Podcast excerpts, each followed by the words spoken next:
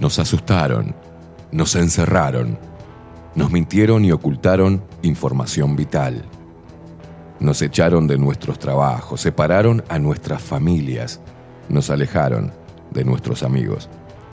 Experimentaron con nuestro cuerpo y firmaron contratos secretos sin consultarnos. Nos golpearon por hacer fiestas, nos segregaron, se burlaron y nos llamaron escoria. Atemorizaron a nuestros niños, nos taparon la sonrisa con un trapo, nos persiguieron, insultaron y censuraron. Nos llamaron inmorales, nos denunciaron, mataron de angustia a nuestros viejos, nos expulsaron a un supuesto mundo paralelo para no inoculados y mal vacunados. Intentaron callarnos, corrernos y eliminarnos. Nos trataron de locos, deleznables, indecentes, irresponsables y anormales. Nos querían en una cámara y apenas lograron aislarnos. Pero peleamos, nos informamos, aprendimos sobre leyes, sobre ciencia y medicina, sobre derechos consagrados, repasamos la historia, nos movilizamos, bailamos, nos abrazamos, nos besamos, nos encontramos y nos hicimos más fuertes, nos unimos, nos conectamos. Ahora el problema es de ustedes, ya que pasaron de subestimarnos a temernos.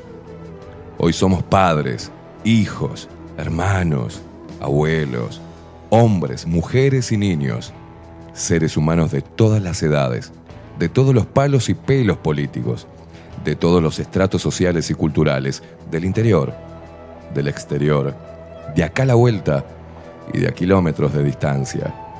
Hoy decidimos no creerles absolutamente nada y enfrentarlos. Estamos más fuertes y preparados que nunca para hacerles la guerra. Intenten encerrarnos de nuevo y verán en qué nos hemos convertido.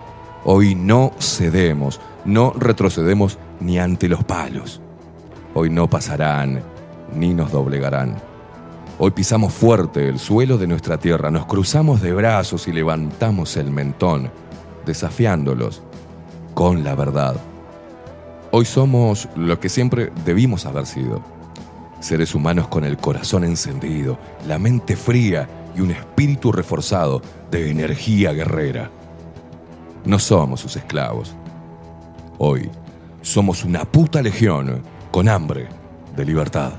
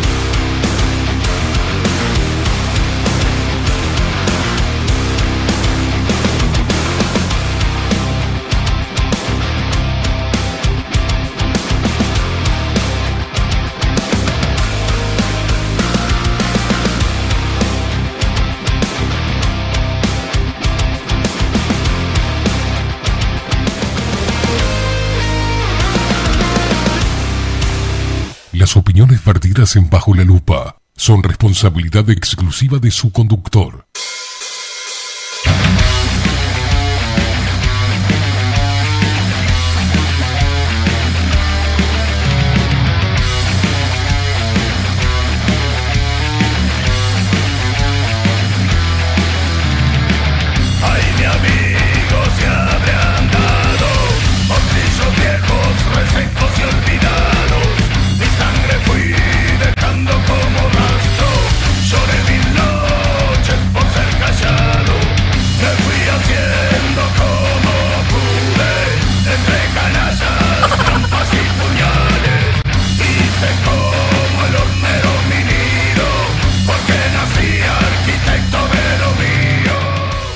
Pero muy buenos días. Bienvenidos a un nuevo programa de Bajo la Lupa por aquí por bajo la lupa.uy.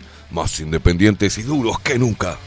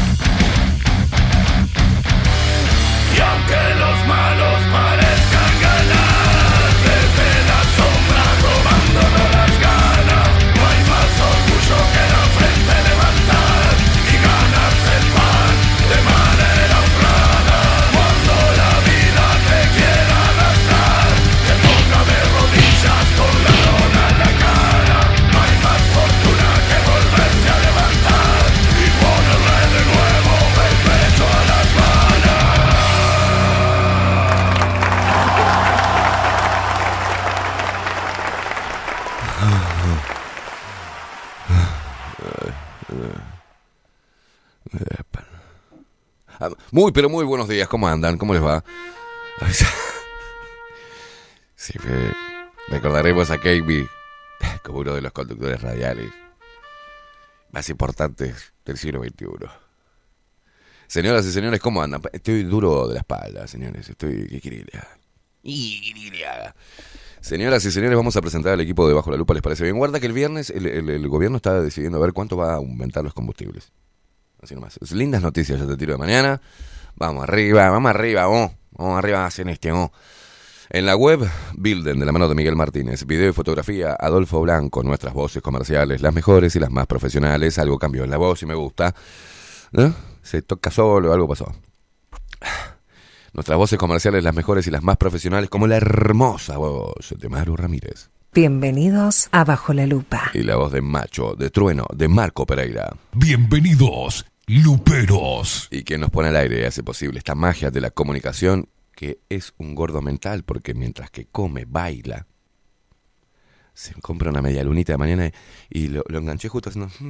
Mientras que come, parece un niño contento con una paleta. Estamos hablando de Facundo, el gordo piquingo, Casina.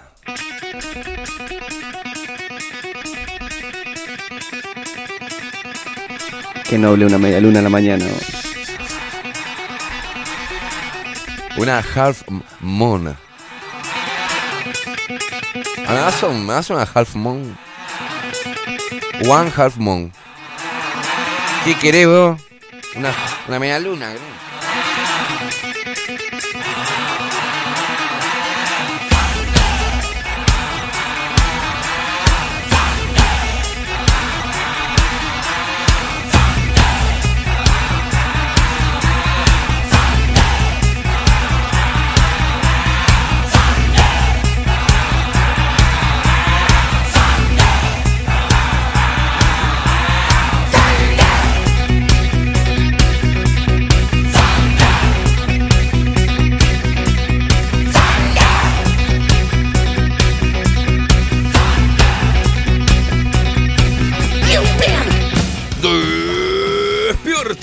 Uruguay con todo el rock de Bajo la Lupa por aquí por Bajo la Lupa Radio. Más independientes que nunca, carajo.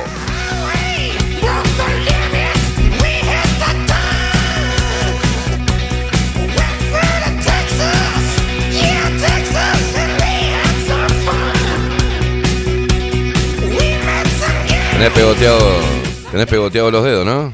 Con la media luna. Cuando termine la canción le cuento qué fue lo que pasó. No me quemé.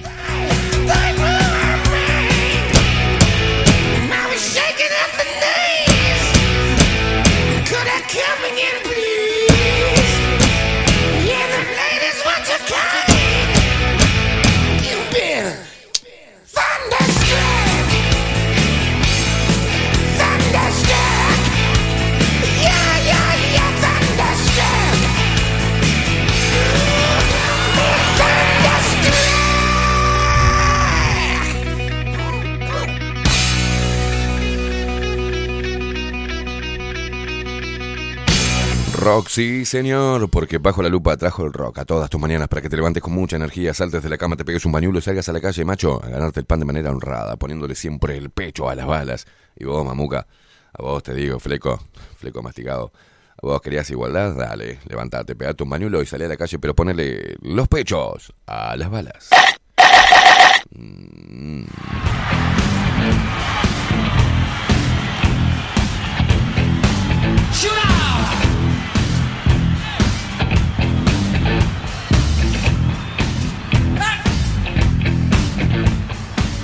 Walks right down the street, down low. Ain't no sound but the sound of his feet. Machine guns ready to go. Are you ready? Hey, are you ready for this? You standing on the edge of your seat? Out the doorway, the bullets river to the sound of the beat. Putísima madre. Yeah, yeah,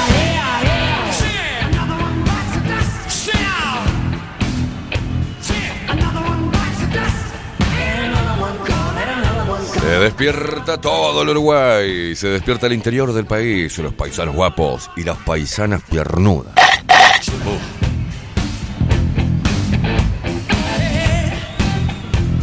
Marta que nos envía un video mensaje, ¿no?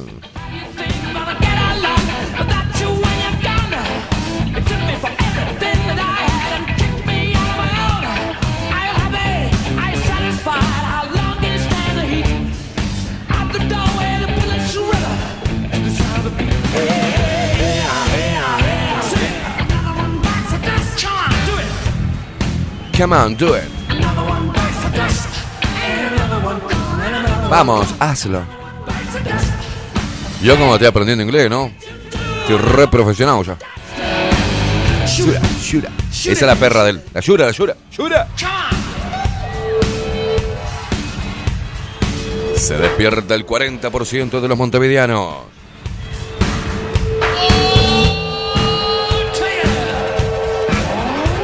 Despiertan nuestros hermanos argentinos que nos escuchan a través de Radio Revolución 98.9 de la ciudad de La Plata. Ahí dice pollo, pollo, chicken, chicken. Dice.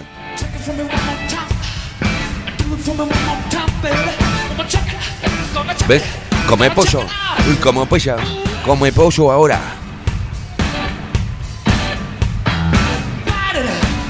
Lo tengo, lo tengo. I got it, I. Another one, another one. Nunca el uno, nunca el uno, nunca el uno, dice. Never one, never one. ¿Qué, boludo? Estoy traduciendo a la gente, pobre gente ignorante que no sabe lo que está diciendo. El domingo como pasta, dice. Pasta.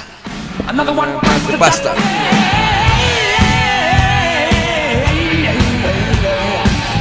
Nos seguís a través de todas las redes sociales, arroba bajo la lupa uy, en Instagram, en Twitter y en Facebook. Los que se despiertan también son los locos que andan desparramados por el mundo, que nos escuchan y nos ven a través de nuestro sitio web, bajo la lupa.uy, y también lo hacen a través de nuestro canal de Twitch, bajo la lupa guion bajo uy. Correcto.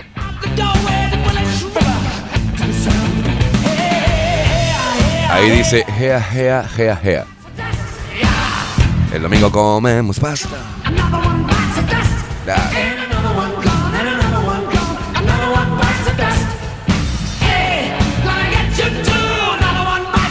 Dice que van a ir en un tutú este, viejo el domingo a comer pasta.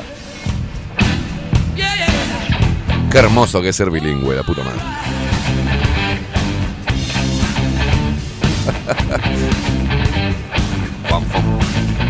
La gente que se comunica a través de Telegram. Claudia Lan que me manda una captura.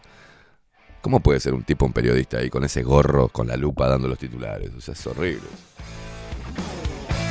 Buen día, Jaime dice, para el gordo medialunero. Es un gordo mental el. En Bajo la Lupa Contenidos tenemos periodistas serios, como... ¿Cómo que no? Dice, una imagen vale más que mil palabras. Ay, Dios mío.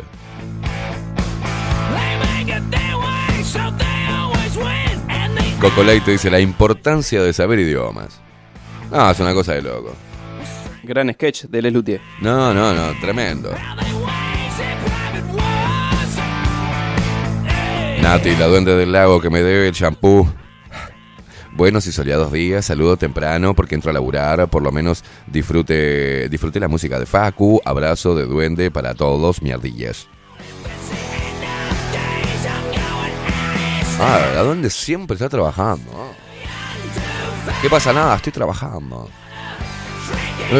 Son las 3 de la mañana, estoy trabajando. Y ahora son las 3 de la tarde, estoy trabajando. Dale. Dale, a eso lo llama a laburar. Dale. Dale, anda en bicicleta ahí con el totito parado. Ah, ah, ah. Dale, loco. Esto es trabajar. Esto es, tra- esto es romperse el lomo, ¿no?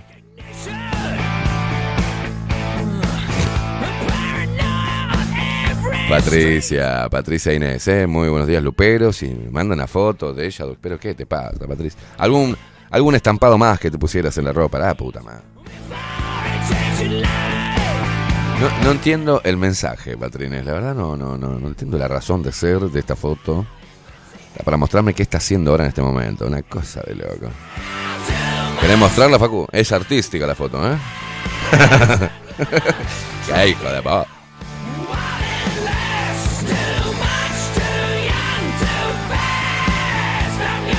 Coco Leite dice, qué correcta la duende hoy. Sí, sí, sí.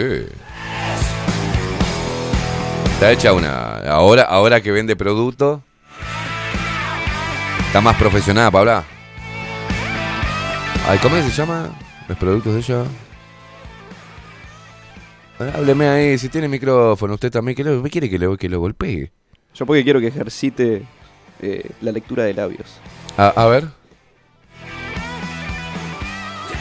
Laxmi.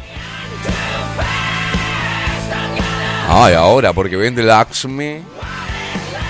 Habla más profesional.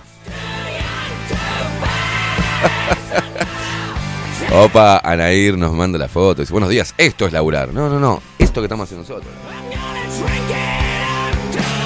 ¿Sabes lo que es aguantarlo a ustedes todos los días? Ah, es insalubre, es esto. Una mentira esto.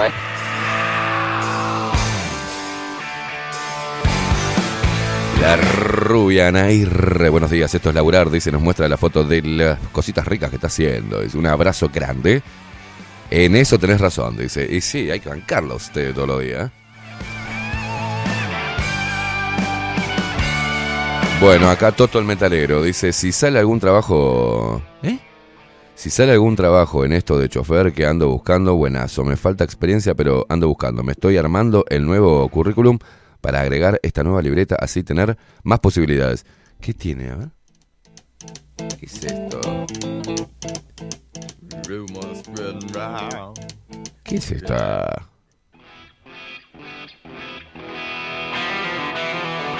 No te entiendo. ¿Por qué vinieron todos los locos hoy?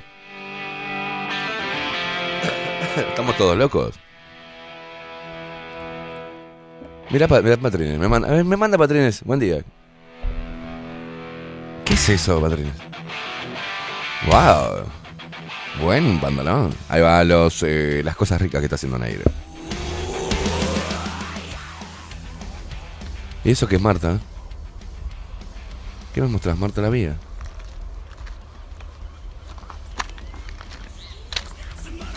Pará, pará, ¿dice algo? Pero la putísima madre, están todos locos hoy. Ah, Marta, qué linda vía, qué linda vía. Viene caminando Marta desde Pando. ¿Eh? Todo por la vía. Para traerte regalo, Facu. ¿Qué lo parió? Cucu.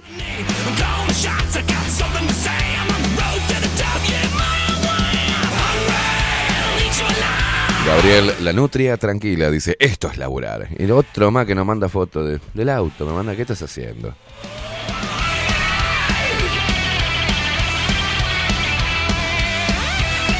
Me empiezan a mandar fotos de su trabajo. Menos mal que no tenemos ningún, ¿no?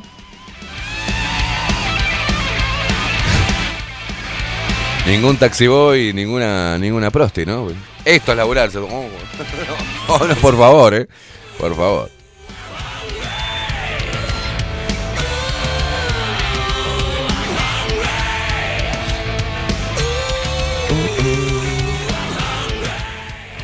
Eso es laburar. ¿Y tiene la, qué, la piernita cruzada? ¿Tiene? No, no. Aflójenle a la falopa, señor. Mirá bien la foto, bola.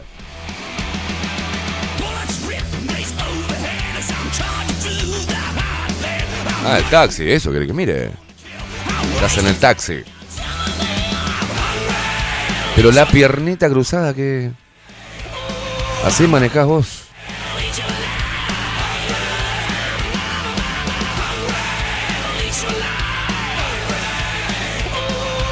Pau dice por acá, dice, uy, tomaron lo mismo que vos. Epa, epa.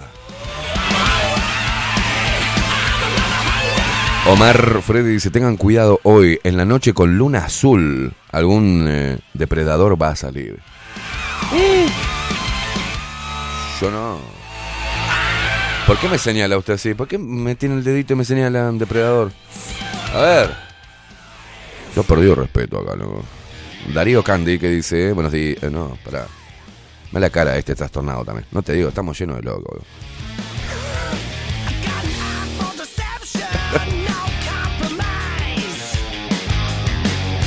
Buenos días, acá meta y meta dice alinear.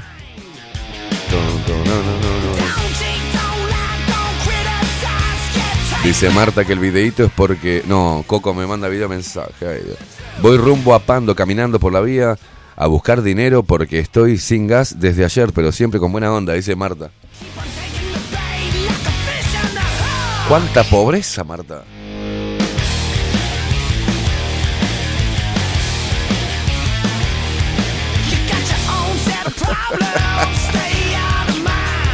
Yo te reenvío, no sé, no me hago cargo de los videos mensajes de Coco.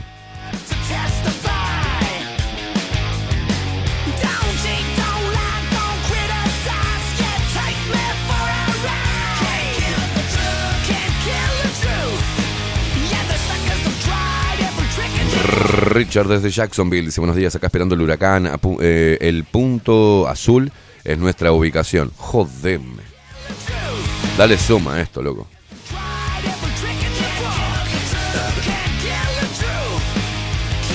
En Estados Unidos es un huracán. Vos, manteneme informado de eso, Richard, ¿eh?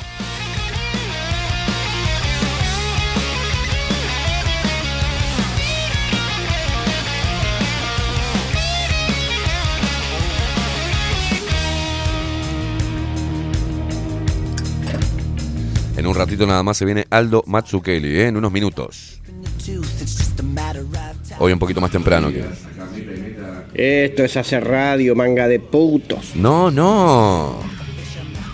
Ya. ¿Por qué el insulto? Las formas, Coco, las formas. po. Qué horrible, ¿no? Ya lo van a terminar llamando de- de medios argentinos. No, no, no. ¿Qué querés? ¿Hacerte viral, Coco? Hay formas, no, no hay necesidad de decir más palabras, Coco. ¿Cómo vas a decir hijos de... Qué horrible.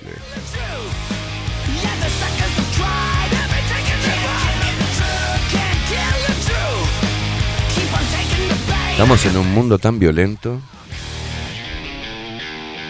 La masculinidad es tóxica. Le ha hecho tanto daño a la humanidad. Bueno, che, me, preocupa esto. La imagen de. ¿Tenés la imagen ahí de.?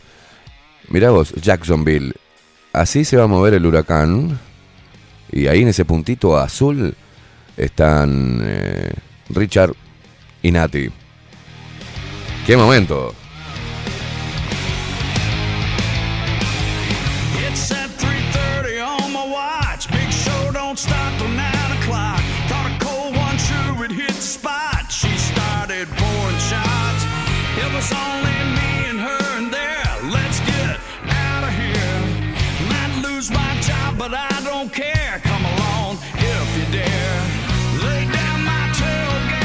Bueno, el huracán Idalia llegará como categoría 4 a las costas del norte de Florida. Un fenómeno de este tipo trae consigo la posibilidad de daños catastróficos, dice la putísima madre, incluyendo la destrucción de edificios, árboles caídos, arrancados de raíz, al igual que apagones y cortes de agua que pueden prolongarse por semanas o meses.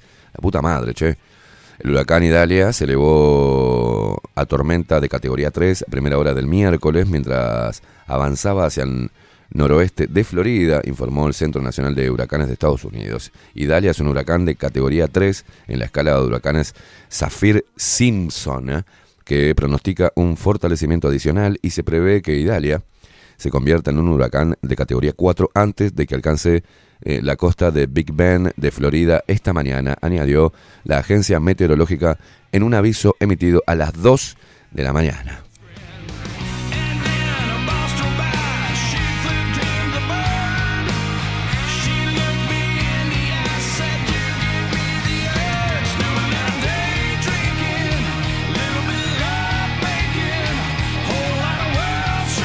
Charles, también Charles, ¿estás cerca de, de- de- del, huracán? A ver la gente que esté, ¿no? Que esté en alerta allá en Estados Unidos, por favor que escriba, ¿eh?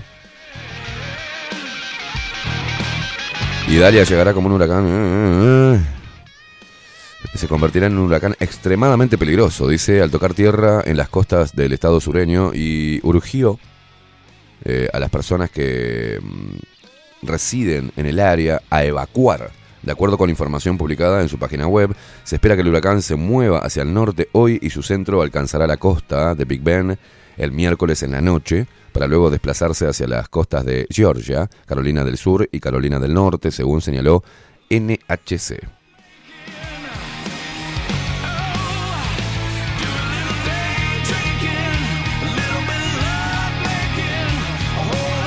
Bueno, el gobernador de Florida, Ron DeSantis, recuerda, ¿no?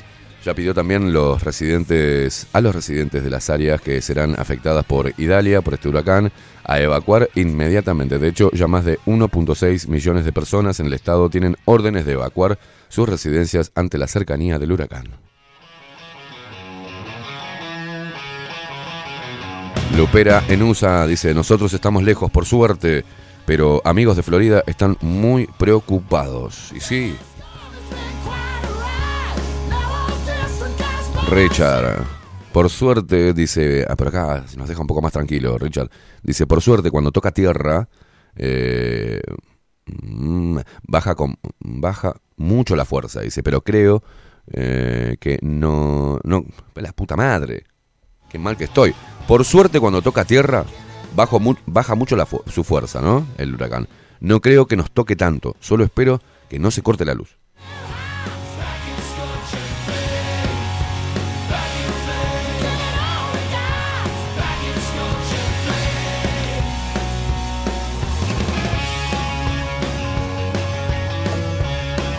Bueno, manténgannos informados, che. ¿Tenés algún video? ¿Tenés algo? Mirá, ahí, ahí está haciendo, ¿eh? Muy bien, Facu, ¿eh? Muy bien. Así se está moviendo el huracán, ¿eh? Jacksonville está pasando, ¿eh? Abajo muestra la trayectoria según pasan los días. Mira vos. Puta madre. Están en el medio ahí, Jacksonville. ¿Qué onda? Qué momento, Richard. Bueno, mandanos videos, mandanos cosas, ¿eh? De, avisanos que, que- que si están bien y todo. Mantenernos. Tenemos a Richard y Nati ahí en el, en el, en el ojo del huracán.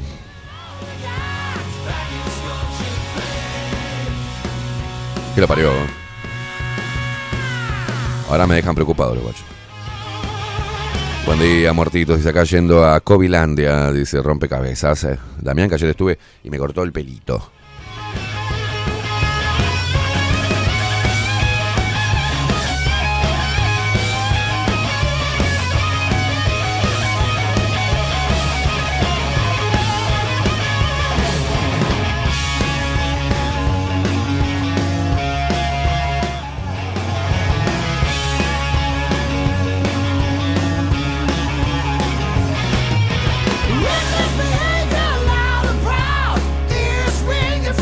Recordá que eh, para bienes, eh, eh, tenés que llamar. Si estás la venta o la compra de tu próxima casa puede ser un dolor de cabeza o puede que no. Estamos preparados para acompañarte en cada etapa del proceso y que la recuerdes como una experiencia muy especial. Somos un equipo profesional que trabaja en red con más de 500 agentes. Esto asegura una amplísima llegada a tu propiedad a potenciales clientes y un acceso a una base de datos enorme con múltiples opciones tanto si tu compra es para vivir o para alquilar. Comunícate con nosotros al 091 743 662 091 743 662 y seguinos por Instagram arroba parabienes guion bajo más servicios mejores negocios. Llámalo Camilo que te arregla todo, loco. A mí me consiguió el apartamento, todo, hizo todo, una cosa de loco.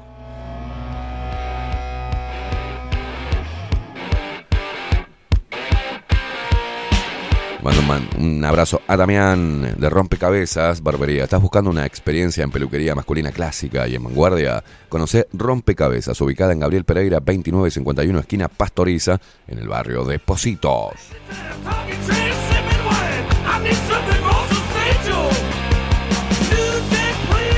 Reserva tu cita ¿eh? al teléfono 096-207-541. 096-207-541 o en Instagram rompecabezas PM.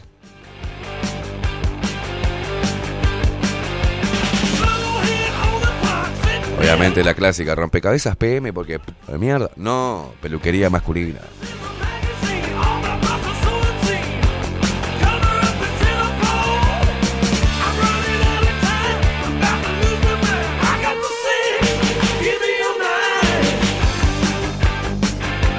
Si estás ahí y no encontrás la dirección, y tenés que ponerte lente, hermano. Obvio. Tenés que ir a Clara Visión, ¿eh? En Eduardo Acevedo 1581. ¿no? Comunicate con nosotros ¿no? al 2402 1370, 2402 1370 o al 099 660 081. Mejorar tu calidad de vida es nuestra misión.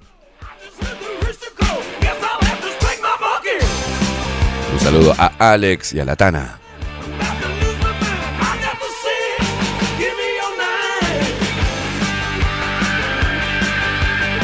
Dice Lopera en USA, recomiendo a Parabienes, lo descubrí gracias a ustedes y ahora tengo mi apartamento en proceso de venta a cargo de ellos, súper profesionales. ¡Vamos, che! Qué loco los huracanes, dice Nico, y pensar que la Tierra se mueve a 1300 kilómetros por hora a la altura de, de Uruguay. Jaja.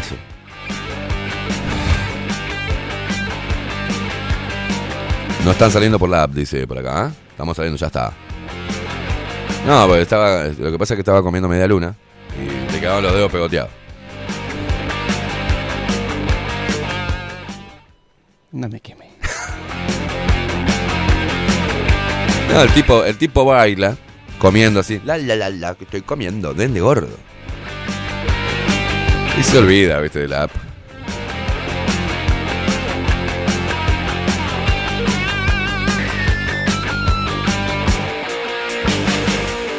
Bueno, tenemos, tenemos luperos en USA, en USA, que nos van a estar dando detalles del paso del huracán Idalia. Toda nuestra fuerza desde acá, ¿eh? no va a pasar nada, Richard. Va a ser así o de... Dobla.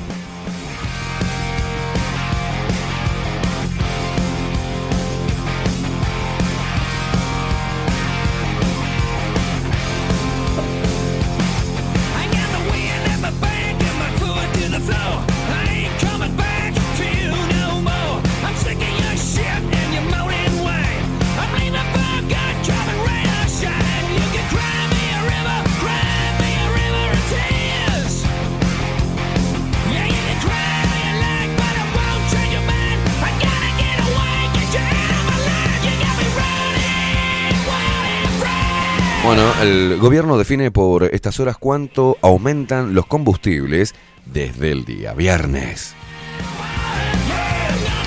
El precio de paridad de importación aumentó y el ministro de Industria, Omar Paganini, dijo que el gobierno analiza cuál va a ser el traslado de eso a la tarifa al público. ¿Y si, y si lo absorbes, loco, y no lo trasladás? ¿Qué te parece? ¿No? ¿Por qué trasladarlo? No queremos que traslade nada.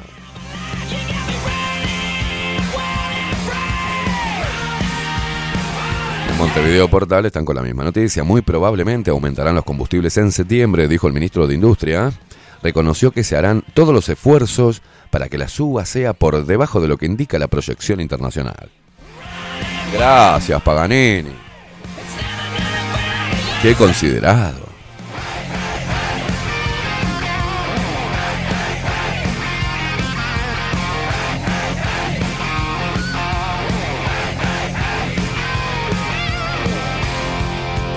Bueno, el Ministerio del Interior reclama gastos de gobiernos del Frente Amplio en el hospital policial. No, no gasté nada, dice. Desde el más allá dice. Bonomi.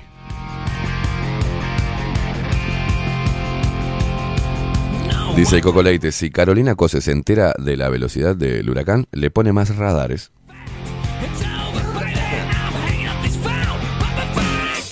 Vamos a meternos en los titulares. Se viene Aldo Mazzucchelli en minutos nada más, que me pidió salir nueve y media, así que debe estar llegando por acá. Ahí no.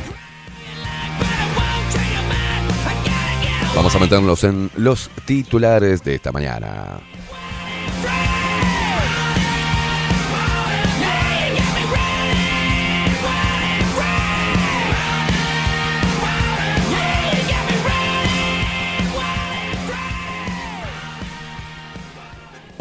Los titulares.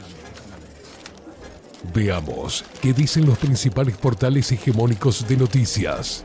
Para seguir manteniendo a la población distraída y discutiendo sobre temas que no representan el verdadero problema del globalismo.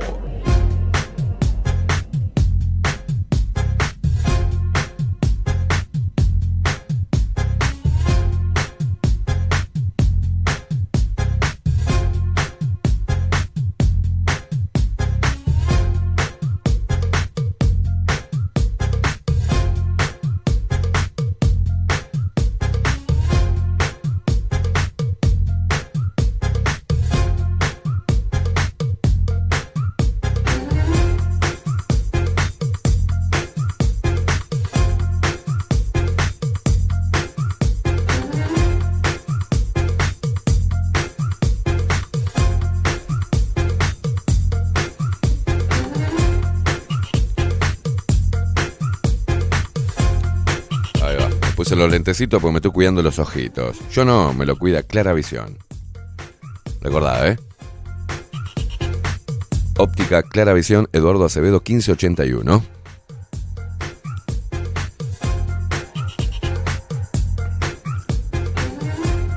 Muy bien, comenzamos con los titulares de Diario El País. Ministerio del Interior reclama gastos de gobiernos del Frente Amplio en el hospital policial.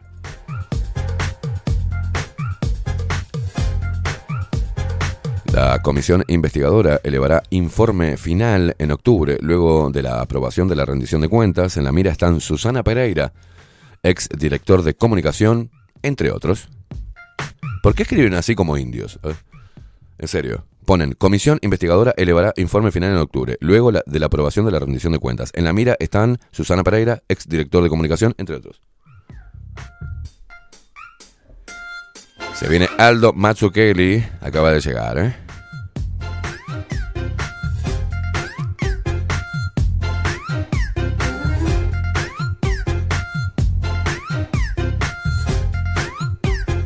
Bueno, acá hay un informe de Diario El País. Dice, ¿cuáles son los 10 barrios más caros y los 10 más baratos para alquilar o comprar una vivienda? Bueno, cursan eh, recurso de amparo contra la Intendencia de Montevideo por la planta recicladora en Felipe Cardoso.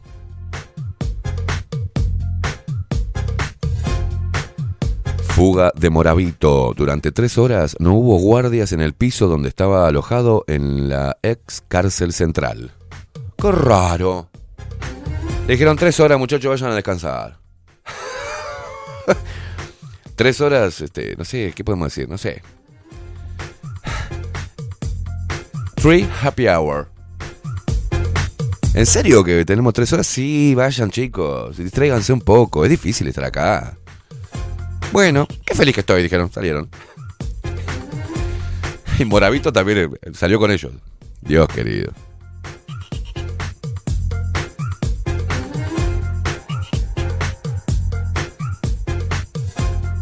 Sindicato de metalúrgicos se moviliza en reclamo de una reducción de la jornada laboral a 40 horas semanales. ¡Ah, la mierda! ¡A la mierda!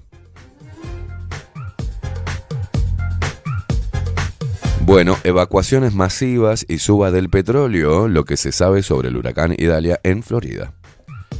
Estados Unidos, le aviso, ¿no? Que no- la gente acá de Florida no tenga. En Florida. ¿Ah? Ah, no, no. El Frente Amplio evalúa interpelación por cueva de clientelismo político en Salto Grande.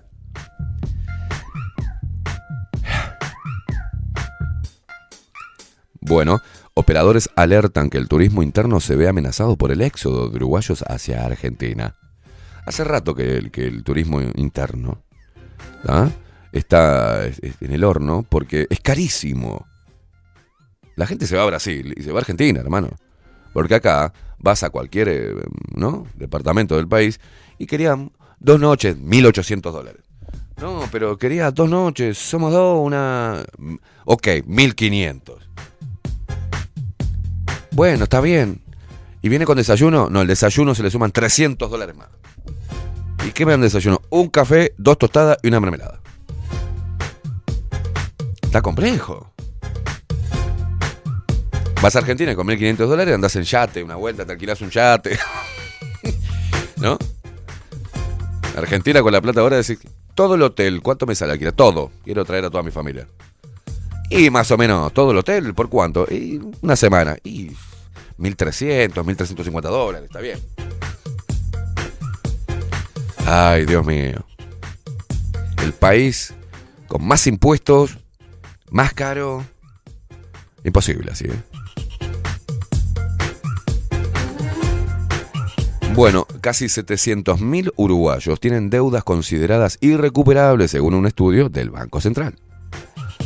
Entre ellos estoy yo aquí. Estaba Bonomi también. ¿Usted está en esa lista también? ¿Deudores? Y sí, alguna que otra. A, a alguien se la puso en algún momento.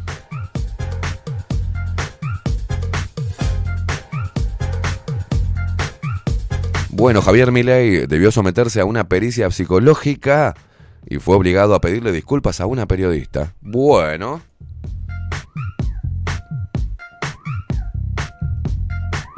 Javier Milei, el candidato a presidente más votado en las PASO, se impuso en muchos distritos del país, bla bla bla bla bla bla bla bla bla bla bla bla bla bla. No, es demasiado extenso. ¿Quién escribió esto? Horrible. ¿Vos sabés entre qué año fue la Gran Depresión? Preguntó Milei enojado. Le indicó que había... Ah, es la discusión histórica esta, la, viral que se hizo, que le dijo, pero usted, vos sos una burra.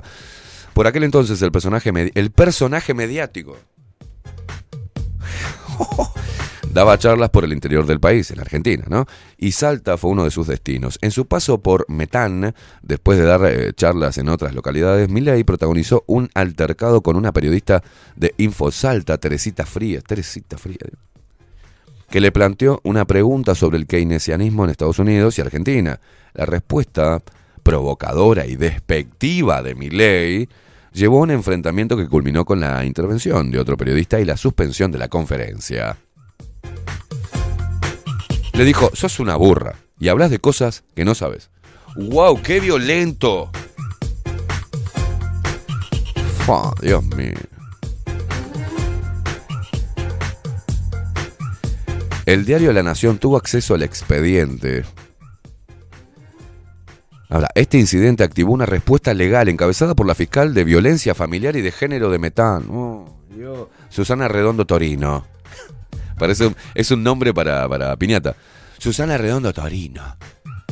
Esto resultó en eh, esto resultó en medidas preventivas ordenadas por el juez eh, Carmelo Paz. Justo que se llame ¿no? Un juez, ¿cómo se llama? Carmelo Paz. Eh, que incluyeron la prohibición de ejercer violencia física o verbal contra Teresita Frías, así como la prohibición de, de participar en eventos públicos en Metán. ¿no? El diario La Nación tuvo acceso al expediente, el periodista Hugo Alconada Mon publicó la resolución del juez que ordena a Javier Gerardo Milei abstenerse de ejercer actos de violencia física o psíquica, como así también de proferir insultos, palabras agraviantes y realizar amenazas descalificantes contra la señora Teresita Fría. Pero a ver, lo que le dijo Milei es cierto, una burra. Los periodistas cada vez son más burros. Ahora vos le decís que sos, un burro. Menos mal, yo estaba, yo le decía, pero eso es una pelotuda. No olvidate. Está por ahí el video. Pero déjense de joder, loco, no podés decir nada, güey. Bueno, dale. Voy a empezar a matar niños chicos. Así dice el titular. El enfrentamiento sobre bandas en el Marconi. Así está el titular, ¿eh? No es que lo esté diciendo yo. Dice así, narcotráfico, diario El Observador. Abre comillas, voy a empezar a matar niños chicos. Cierra comillas. El enfrentamiento entre bandas en Marconi.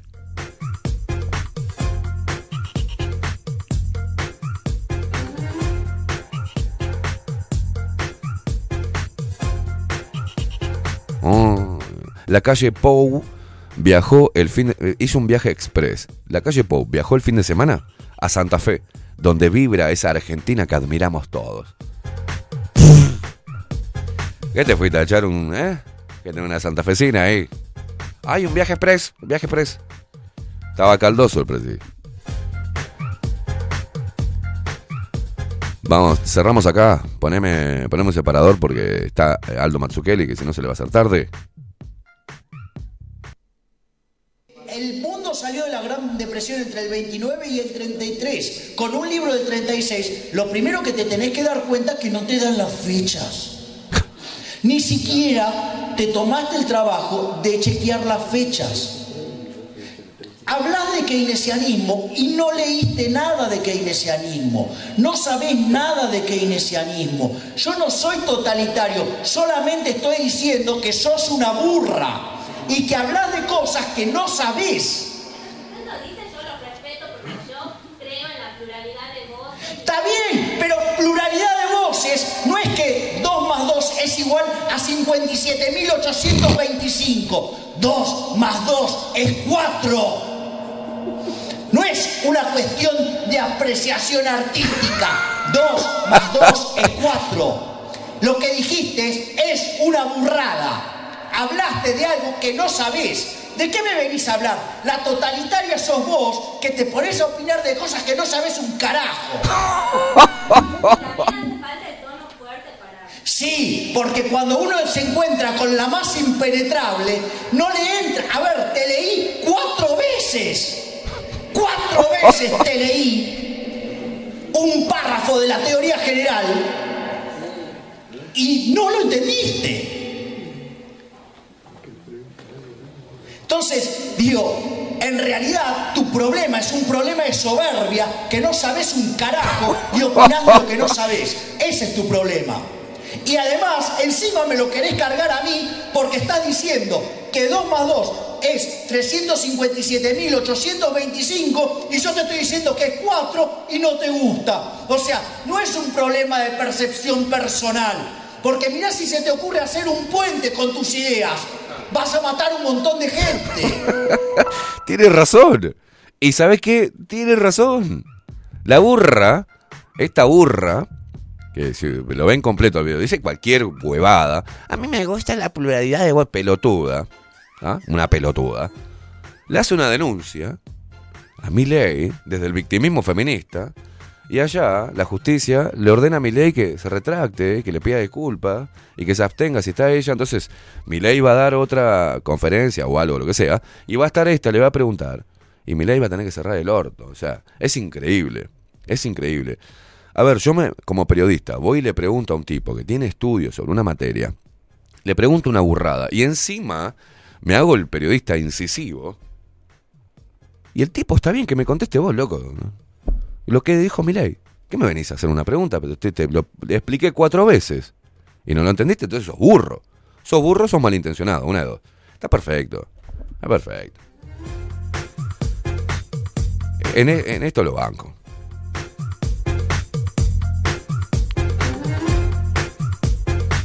Ay, pero Milei, porque es liberal. Acá se acuerdan cuando Tabaré Vázquez, lo que le hacía a los periodistas, ¿se acuerdan? Cómo los gastaba, ¿quién te mandó? Le decía.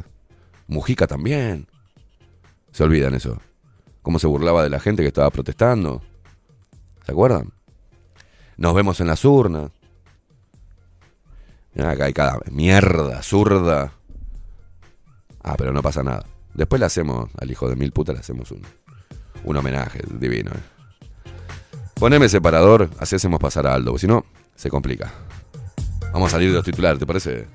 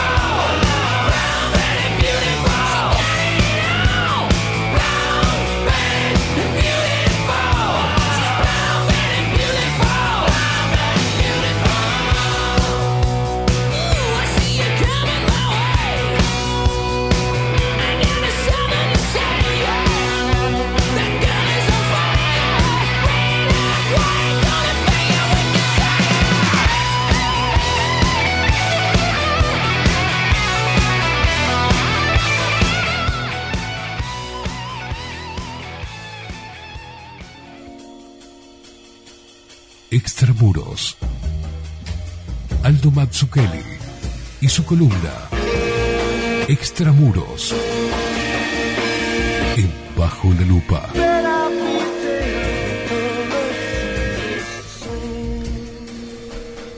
Aldo Mazzucchelli, ¿cómo le va, señor? Opa, ya estamos acá. ¿Cómo Por un breve rato. Eh, manifiesto conspiracionista. No. Qué lindo. eh, lo voy a publicar. Manifiesto. Conspiracionista. Le voy a contar. Está envuelto en una obra de misterio. No sabemos quién es el autor, pero es francés. Hace nuestra corresponsal en Francia, Alma Bolón, que va, que va y viene a Francia como yo voy. Yo tengo a Milton yo y a Maru, perdón. A la esquina. Eh, Alma este, tiene un grupo allá en Francia, participa de, de muchas cosas, académicas y demás. Y hace, en el 2021 creo que fue, este, me dijo, che, volví de Francia, decía, allá hay un tipo que sigue extramuros.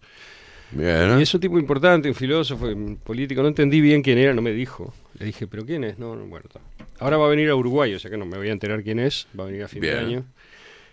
Pero me cuenta Alma que escribió un manifiesto conspiracionista, este, Me gusta. este amigo, y lo publicó en Francia, en The Seul, que es una editorial importantísima de Francia, y de ahí salió y se publicó en Madrid, o en España, no sé en qué ciudad, una traducción en español. Pero Alma está haciendo su propia traducción Bien. del manifiesto. Entonces, este número que sale hoy, vamos a publicar este el principio. Una Voy- parte, digamos, Voy a leer el principio. A Va- ver. vamos a irlo publicando en la entrega. Qué lindo. En Me gusta, me gusta. Somos conspiracionistas, como hoy lo son todas las personas sensatas.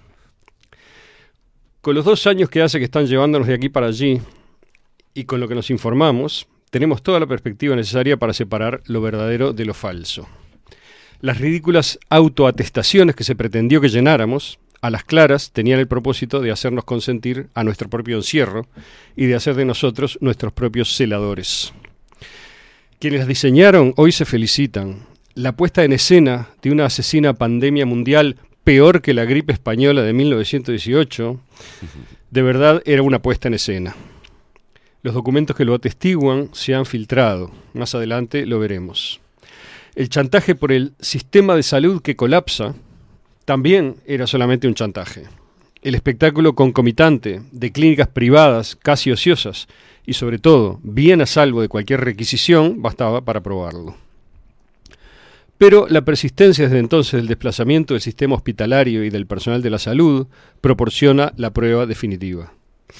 El barrido furiosamente carnizado de cualquier tratamiento que no implicara experimentar biotecnologías en poblaciones completas, reducidas al estado de cobayo, tenía algo de sospechoso.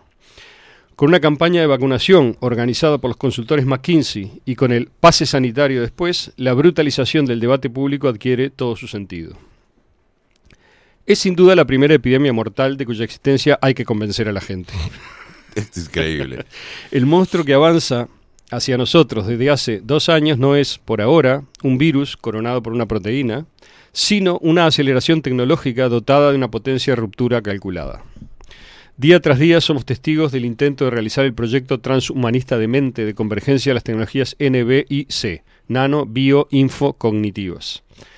Esta utopía de refundición completa del mundo, este sueño de pilotaje óptimo de los procesos sociales, físicos y mentales, ni siquiera se toma el trabajo de ocultarse. No se tuvo ningún escrúpulo en imponer como remedio a un virus salido de experimento de ganancia de función en el marco de un programa de biodefensa, otro experimento biotecnológico conducido por un laboratorio cuyo médico se jacta de hackear el programa de la vida. Siempre más de lo mismo parece ser el último principio ciego de un mundo que ya no tiene ningún otro más. Hace poco, uno de esos periodistas siempre listos que prueban las redacciones parisinas interrogaba a un científico un poco honesto a propósito del origen del SARS-CoV-2.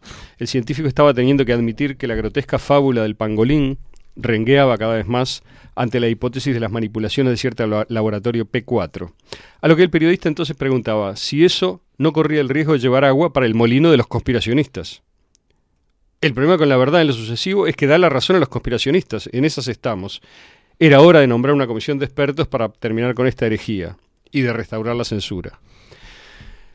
Cuando toda razón abandona el espacio público, cuando la sordera aumenta, cuando la propaganda endurece su férula con el fin de forzar la comuni- comunión general, hay que tomarse los vientos.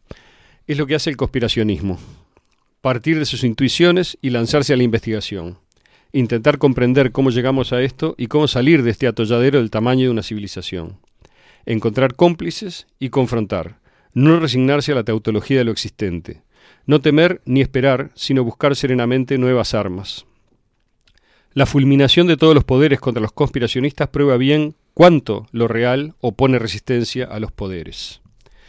La invención de la propaganda por la Santa Sede, la Congregatio de la Propaganda Fide o Congregación por la Propagación de la Fe, en 1622, a largo plazo no sirvió a los asuntos de la contrarreforma. El descrédito de los chillones termina por absorber sus chillidos. La concepción de la vida que tienen los ingenieros de esta sociedad patentemente es tan chata, tan hueca, tan errada, que solo puede fracasar. Solo lograrán devastar el mundo un poco más. Por esto, nuestro interés vital es echarlos sin esperar a que fracasen. Hicimos entonces como cualquier conspiracionista, nos pusimos a buscar. Aquí está lo que encontramos. Si, nos atrevemos a publicarlo es porque creemos haber llegado a varias conclusiones capaces de esclarecer esta época con una luz cruda y verídica. Nos zambullimos en el pasado para echar luz en lo nuevo, cuando toda la actualidad tendía a encerrarnos en el laberinto de su eterno presente. Era pues muy necesario contar el reverso de la historia contemporánea. Al empezar, se trataba de no dejarnos impresionar por la potencia de fuego y de enloquecimiento de la propaganda reinante. Hacerse al nuevo régimen de cosas constituye entonces el principal peligro, que contiene el de un devenir loro. Tomar el epíteto conspiracionista, perdón, temer el epíteto conspiracionista forma parte de eso. El debate no es entre conspiracionismo y anticonspiracionismo, sino en el interior del conspiracionismo. Nuestro desacuerdo con los defensores del orden existente no incumbe la interpretación del mundo, sino el mundo mismo. No queremos nada con el mundo que están construyendo. Pueden guardarse para ellos sus andamios, además. No es una cuestión de opinión, es una cuestión de incompatibilidad. No escribimos para convencer. Es demasiado tarde para eso. Escribimos para armar nuestro campo en una guerra que se libra cuerpo a cuerpo con las almas en la mira. Una guerra que, por cierto, no opone un virus y la humanidad, tal como lo pretende la dramaturgia espectacular. Intentamos pues que la verdad fuera manejable como un arma, según el consejo de Brecht. Nos ahorramos el estilo demostrativo, las notas al pie de página, el lento encaminamiento de la hipótesis a la conclusión. Nos atuvimos a las piezas y a las municiones. El conspiracionismo consecuente, el que no sirve de ornamento a la impotencia, concluye en la necesidad de conspirar, puesto que lo que nos enfrenta luce muy decidido a aplastarnos. En ningún momento nos permitiremos pronunciarnos sobre el uso que en semejante época cada uno puede hacer de su libertad. Nos atendremos a dinamitar los obstáculos mentales que más estorben.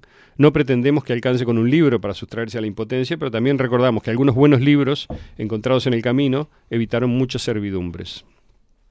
Los dos últimos años fueron duros. Lo fueron para todas las personas sensibles y sensibles a la lógica. Todo pareció hecho para volvernos locos. Fue gracias a algunas sólidas amistades que pudimos compartir lo que experimentábamos y lo que pensábamos, nuestro asombro y nuestra revuelta. Soportamos estos últimos años juntos, semana a semana. La investigación fue su consecuencia lógica. Este libro es anónimo porque no pertenece a nadie, pertenece al movimiento de disociación social en curso. Acompaña lo que advenga en seis meses, en un año o en diez. Hubiera sido sospechoso, además de imprudente, que se autorizara con un nombre propio con varios, o que sirviera a la gloria que fuera. La diferencia entre un pensamiento verdadero y una mentira consiste en el hecho de que la mentira requiere lógicamente un pensador, y no así el pensamiento verdadero. No hay necesidad de nadie para concebir el pensamiento verdadero. Los únicos pensamientos para los que un pensador es absolutamente necesario son las mentiras. Eso es una cita de Wilfred Bion. Bueno, entonces, ese es el principio. Obviamente no voy a leer más porque No. en la radio no es el mejor lugar para eso, pero hay mucho más. Y iremos publicándolo. Así Excelente. que la pandemia va dando lugar también a pensamiento Manifiesto, ¿cómo es? conspiracionista. Conspiracionista. Sí, señor. Manifiesto de conspiración. ¿Cómo estamos hoy, Aldo? ¿Cómo, cómo bueno, estamos? están pasando cosas. Este, dado que el tiempo no es mucho, capaz que vale la pena hablar de eso. ¿Se acuerda que. A ver, que- titular. Este, lo más visible que pasó es que se reunió el BRICS en Sudáfrica Sí. y se acaba de aprobar el ingreso de seis países más, que no son cualquier país. Hay uno de ellos que yo creo que no va a entrar, que es Argentina. Argentina. Uno de los ap- aprobados, porque tanto Milei como la señora la gorda Bullrich dijeron que No diga esas cosas. Perdón, perdón. Lo van a denunciar. la gorda Bullrich dijo que no, este, que no, no, ellos con los, con los comunistas no tienen nada que ver. Ellos son gente decente. Claro. O sea que se aíslan con Israel y Estados Unidos.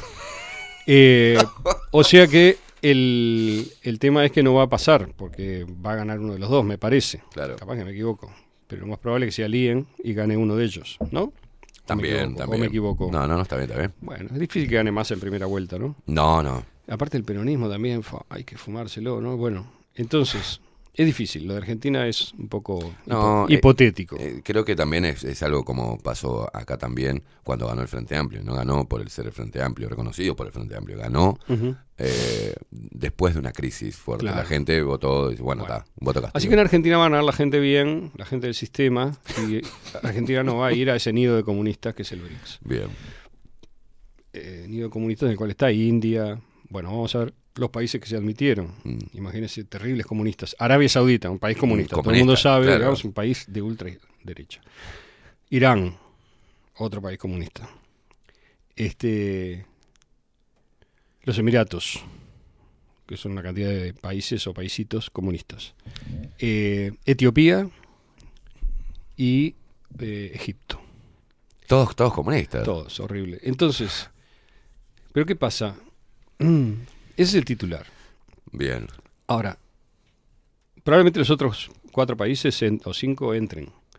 Con lo cual el BRICS va a ser BRICS 10 en lugar de ser BRICS 5. Hasta ahora eran China, Rusia, India, Brasil. Brasil y Arabia y mm, eh, Sudáfrica. Entonces, eh, ¿pero qué pasa? Hay varias cosas que pasan, o que se, eh, no es que pasen, es un síntoma que estos países estén deliberadamente queriendo unirse a la alianza, porque ese es un, para empezar es un gesto político muy estentorio. No es, este, bueno, me conviene, me, me me sumo y no me cambia nada. No es para nada eso. Es una movida muy jugada, sobre todo de parte de un país, que es el que yo creo que es el más escandaloso de todos estos, que es Arabia Saudita. Entonces, para entender por qué, eh, eso me interesaba mostrar eso. ¿Se acuerda que la otra vez, hace dos programas, hablamos de cómo Inglaterra había armado el orden del Medio Oriente antes de la guerra, ¿verdad? Entre la sobre todo en el, un poco antes de la Primera Guerra hasta después de la este, Primera Guerra. Luego Estados Unidos, que heredó, digamos, todas las propiedades de- del abuelo, este, fue y consolidó ese orden, dando golpe en, en Irán en el año 52-53, en donde se instaló un régimen títere norteamericano, el, el Shah, eh, creo que era Reza Pahlavi, no me acuerdo el nombre, este, el Shah de Persia, y eh, ese régimen era una de las dos patas de lo que el mismo Nixon llamaba la política de dos pilares en Oriente Medio. Porque ¿cuál era el otro problema? El otro problema era Egipto, que tenía, como se acuerdan los que escucharon el otro programa, un movimiento de liberación nacional, Sí. digamos, o sea, nacionalista, contrario a la, a la pata ingle- inglesa en, en Egipto, que había sido absolutamente determinante desde hacía mm, casi, yo qué sé, 50, 70 años en Egipto mismo, y más tiempo también. Eh, para decir la gente que no escuchó el programa, el, esquema es muy simple, relativamente. O sea, Egipto, perdón, Inglaterra conspiró dentro con su oficina en el Cairo y su oficina en, en la India, que dirigían un poco regionalmente la política exterior inglesa en esas zonas de interés, ¿verdad?, del imperio británico. Dirigió este eh, y auspició los levantamientos contra el imperio otomano, que controlaba toda esa tierra, hasta que lograron, además de muchos movimientos internos en Turquía, romper eso, disminuir el poder del imperio otomano y todo esto se logró antes de la Primera Guerra, en el, en- la- umbral, digamos, de la Primera Guerra y se consolidó con la guerra y después. Eso a su vez, antes, ya desde el año 17 dio lugar a todas las movidas que llevaron a la instalación del Estado de Israel, eh, apoyando el movimiento sionista internacional en es, la tierra de Palestina que era obviamente ocupada por árabes de hacía mucho tiempo y eh, una- un territorio que Inglaterra se movió, digamos, para controlar y para asegurarse que fuera Inglaterra y no Francia, que lo Mm. controlase en esos años, haciendo un acuerdo con Francia y demás, que era secreto, pero que se, se, se bu- buchoneó porque los rusos, es decir, los bolcheviques obtuvieron del zar, cuando lo bajaron, obtuvieron algunos documentos entre los cuales estaba este, Este- este acuerdo. eh, la información sobre este acuerdo. Bueno, entonces eh, Egipto había tenido un movimiento de liberación encabezado por Nasser después de la guerra, que terminó este, generando un, una- una- un- una- un debilitamiento ¿verdad? del control eh, total que tenía el imperio británico sobre la región y particularmente sobre el canal de Suez, que es obviamente hiperestratégico para todo el mundo y también y especialmente para los ingleses que lo habían construido. Ahora, los dos pilares que decía eran Irán y Arabia Saudita. Irán y Arabia Saudita aliados en esos años 50, 60, 70 de Estados Unidos. Arabia siempre aliada a Inglaterra, había heredado, digamos, eso, porque la casa de Saud fue puesta por los ingleses en, en Arabia y protegida luego por Estados Unidos, en particular incrementando esto a partir del año 70 y, pico, y poco con el acuerdo que hizo Nixon con la Casa de Saud, por la cual, esto es muy importante, ¿no? porque es la base de todo lo que vamos a hablar, es el acuerdo que creó el petrodólar, es decir, Estados Unidos negoció, durante el eh, mandato de Nixon, negoció con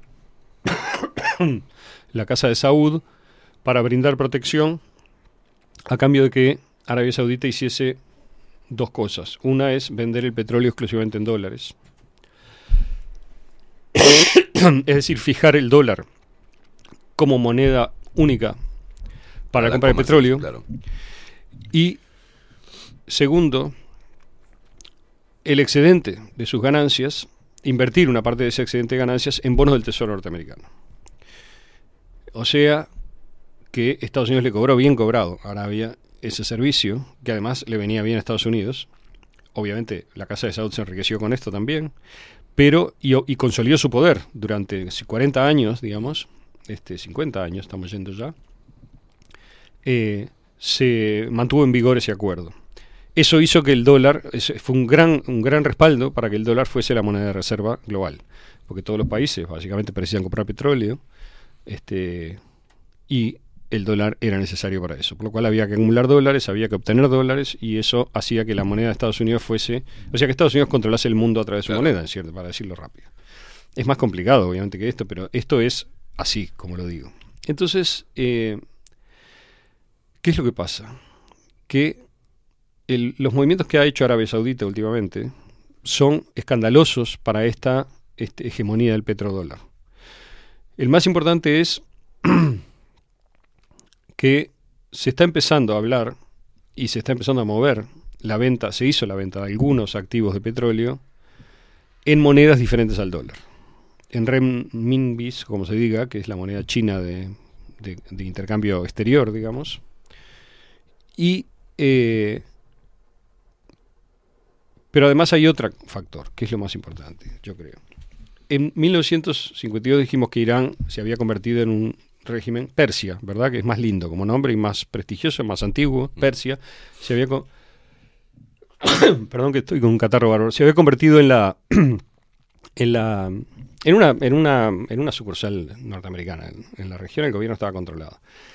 En el año 79 después de este toda la situación en Afganistán y demás, hay un golpe, ¿verdad? En Irán cae eh, la familia real y se instala una república islámica que tiene rasgos teocráticos, o sea, son gente que cree en Dios, cosa que es inaceptable para, eh, Para el mundo de hoy. el mundo moderno Claro. de Estados Unidos y sus satélites y es in- insoportable para este, la, la cabeza moderna, vamos a decir así. Esto no quiere decir que Irán sea un país este, teocrático en sí. Uno ve, digamos, cosas de Irán. Yo no fui y me encantaría ir a Irán. No, no he ido. Pero Irán es un régimen, es un mundo, es un país enorme, poderosísimo, muy culto, muy interesante y muy occidentalizado también en parte de su población. Pero conserva, digamos, este, también muchas regiones y muchas prácticas islámicas y tradicionales. Entonces, ¿qué es lo que pasa? Que Irán se fue consolidando, pero que Irán se convirtió en una semilla de rebelión, porque el régimen de Irán, que cree en lo que, en lo que hace aparentemente, llamó a varios regímenes, mu- varios eh, países, digamos, poblaciones musulmanas, o sea, creyentes, a rebelarse contra sus gobiernos no musulmanes, por decir así, o sea, no a rebelarse contra los gobiernos, o bien laicos, digamos, eh, seculares, o bien contra los gobiernos, este, a las monarquías que habían sido puestas de- por el- este- esta lógica inglesa. Entonces se generaron rebeliones, digamos, internas, en, eh, ya desde el año 79, en diferentes lugares del mundo eh, árabe, ¿no? Porque fíjese que lo que estamos hablando acá es que los iraníes son musulmanes no árabes, igual que hay otros, ¿verdad? En, en otras regiones del sudeste asiático, por ejemplo, y en, muchos lugares. Entonces, un- una, un- una- una categoría de corte es la religión, otra es el régimen político. Eso es lo que hay que entender para entender el lío, porque si no se entiende, Medio Oriente está subdividido, digamos, en dos grandes tendencias dentro del mundo musulmán, que son los sunitas y los chiitas, ¿no? Y también están los saudíes, que tienen una variante muy radical, digamos, la casa real de Arabia Saudita, pero la población también, si uno mira en Arabia Saudita, ha ido occidentalizándose, evolucionando, y si uno mira cómo se está desarrollando el país, Riyadh, sobre todo la capital, uno es, parece Las Vegas, ¿no? O sea, tiene un, un aspecto muy occidental, mucho Mercedes-Benz y mucha, mucha plata y mucho deseo de plata, ¿no? Entonces, hay toda una complejidad ahí en ese mundo que es, este, eh, que es sorprendente. Ahora, lo mismo pasa en los Emiratos un poco, ¿no? Tenés leyes, digamos, muy restrictivas, muy conectadas con, lo- con, las, con la doctrina, ¿verdad?, religiosa, pero al mismo tiempo tenés una población que, en donde el dinero ha tenido un efecto brutal y el dinero también, digamos, tiene que compatibilizarse con la fe de una manera que es bastante complicada. Entonces, cuando, cuando, cuando Irán, que fue, digamos, el primero importante, se sacó de arriba el yugo, después de Egipto, digamos, el yugo norteamericano, se generó movimiento en varios lugares, se generaron guerras civiles, digamos, en- de cierta intensidad en Siria, en Yemen. Este, a ver, lo que pasa es, hay conflictos ¿Cuál es el problema entre Irán y, Arabia Saudita, para decirlo rápido? Desde que, desde que Irán llamó, digamos, a esta eh, rebelión y Arabia Saudita manteniéndose bajo el acuerdo con Estados Unidos, se volvió enemigo de Irán. O sea, Irán y Arabia, digamos, representaban fuerzas contrarias. Irán, una fuerza más eh, genuinamente árabe, yo diría, o sea, o por lo menos contraria a la, posición, a la postura de Estados Unidos y de Occidente en el mundo árabe, en el mundo musulmán, perdón, y este, Arabia Saudita aliado de Estados Unidos en ello. Ahí tenemos las complejidades que se dan y donde este, eh, desde que se dio aquella rebelión en Irán, se le generaron movimientos políticos internos a países árabes que por lo tanto resintieron contra Irán. Por ejemplo, Arabia Saudita en el 79, Egipto y Bahrein en el 81, Siria en el 82 y Líbano en el 83. Y de ahí tenés mucha de la insurgencia chiita que hay en esos países apoyada por Irán y que va en contra de los gobiernos que también son árabes, que también son musulmanes, pero que, ¿ok? Ahora, ¿qué es lo, que qué es lo fundamental que pasó? Lo fundamental que pasó es que Irán y Arabia Saudita están, están las relaciones. Esto es un golpe terrible para Estados Unidos. y Es la clave de todo lo que está pasando. ¿Cuánto tiene, cuánto tiene entonces de esto sí, un integrante de Sudamérica, este grande como Brasil, Brasil. forma parte de BRICS y tenemos otro enorme que es Argentina? ¿Cuánto tiene que ver eh, en, en estrategia para que Argentina no se suma al BRICS y la y el discurso de Milei de dolarizar? Y ¿no? bueno, yo creo que Es Milei todo. en eso está claramente, ya lo dije y lo puteé el otro día, está trabajando para Estados Unidos, claramente. Ideológicamente, de pronto lo hace por nabo, por, por su creencia, digamos, en, en el mundo ideológico viejo, ¿verdad? En los esquemas ideológicos anteriores, que los está usando Estados Unidos para generar todavía este, políticas, ¿no? Y, cre- y, y apoyos. Pero vos te das cuenta que esto no no no, no se habla, no, no se analiza, No, ni, claro. ni siquiera en la propia Argentina. No, No, se claro, analiza esto. no se analiza porque, porque Está- están eh, como ver, con, con las antorchas prendidas entre Claro, el claro. liberalismo. Y bueno, pero ese es el juego. ¿Cuántas veces dijimos que la política es Ah, pero hay el periodistas. helado de crema o de chocolate? Eso es lo que. O sea, eh, es evidente que hay un mundo distinto que está despertando, Mm. que la unión de estos países al BRICS no es que sea una solución mágica, no va a pasar nada el No, el, primero de, enero del posturas. 24. Va- están pasando cosas todo el tiempo. Por ejemplo, hay un banco del BRICS, el nuevo Banco de Desarrollo se llama. ¿Ok? Yo le pasé a Facu un, un gráfico ahí que es de la página web del nuevo Banco de Desarrollo. Y el- el- la gente que está mirando se puede sorprender. Esa es la página oficial del nuevo Banco de Desarrollo del BRICS, ¿no? Mm. Los miembros fundadores son los cinco miembros del BRICS. Ahí están Brasil, Rusia, India, China y Sudáfrica.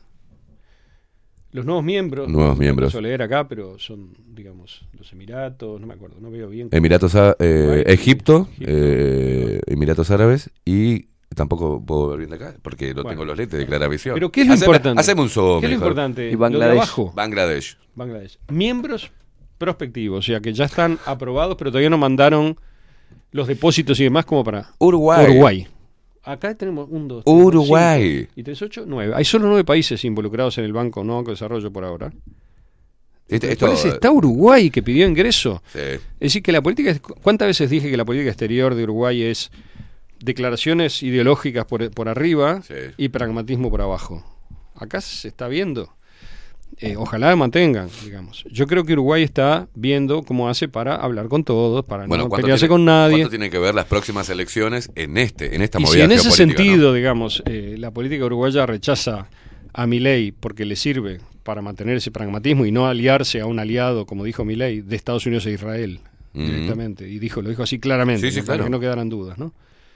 Bienvenido. Pero lo que, lo que estábamos hablando antes me parece más interesante, lo que usted decía, la observaba, ¿no? Como decía, ¿cómo no se discute esto? Es lo mismo que yo digo. Lo que pasa es que hasta que las categorías de análisis no cambien, Mm. la gente va a seguir funcionando, los grandes medios van a seguir funcionando según las categorías de análisis viejas que son el mundo comunista contra el mundo liberal. Esa es la categoría de análisis.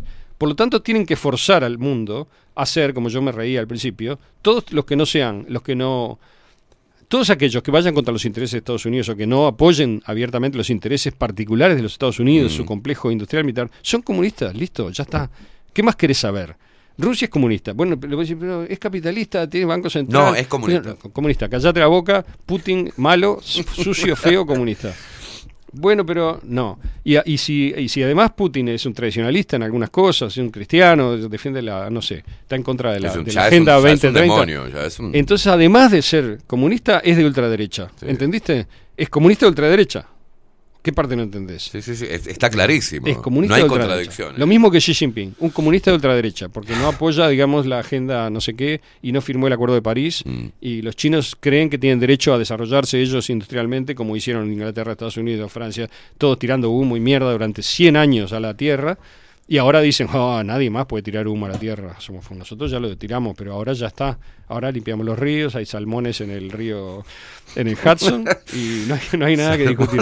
O sea, es tan ridículo todo. Claro. Es tan, es tan obvia la maniobra, digamos, de defensiva que está haciendo el primer el, el ex primer mundo, que ahora ya va camino a ser una porquería. Me, Eh, gustó- me gusta eso del sí. ex primer mundo. esa maniobra eh, está, pero ¿cuál es el problema? Que no se les cae una idea, están repiten otra vez el, es decir, ¿cuándo sabes que un régimen está decadente? Cuando te dice otra vez lo mismo, cuando ya no funciona. Si Estados Unidos decía en 1955 que estaba contra el comunismo, tenía razón, había tenía sentido lo que Claro. decía, porque era una idea nueva y una idea que tenía cierta cierto viso de realismo, digamos, pese a que pintaban el comunismo como no era desde afuera, pero también es verdad que el comunismo tenía terribles problemas, digamos, aquel comunismo.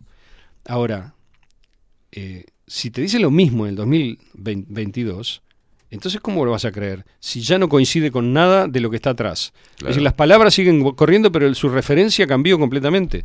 Entonces, ya cuando bueno, te dicen... hablamos, ¿te acordás? Hemos hablado cómo se ellos no desdibujan. dicen nunca el, régimen comunista ruso, usan otros eufemismos como autocracia. O sea, no hay nada más autocrático que el Estado profundo norteamericano. Genera una pandemia, te mete, obligó a que te metías una inyección que Mm. está jodiendo a mucha gente. Digamos, te, eh, te hace que hagas la política interna que ellos quieren y si no te sanciona, te jode, te saca, te. te- ¿Ok?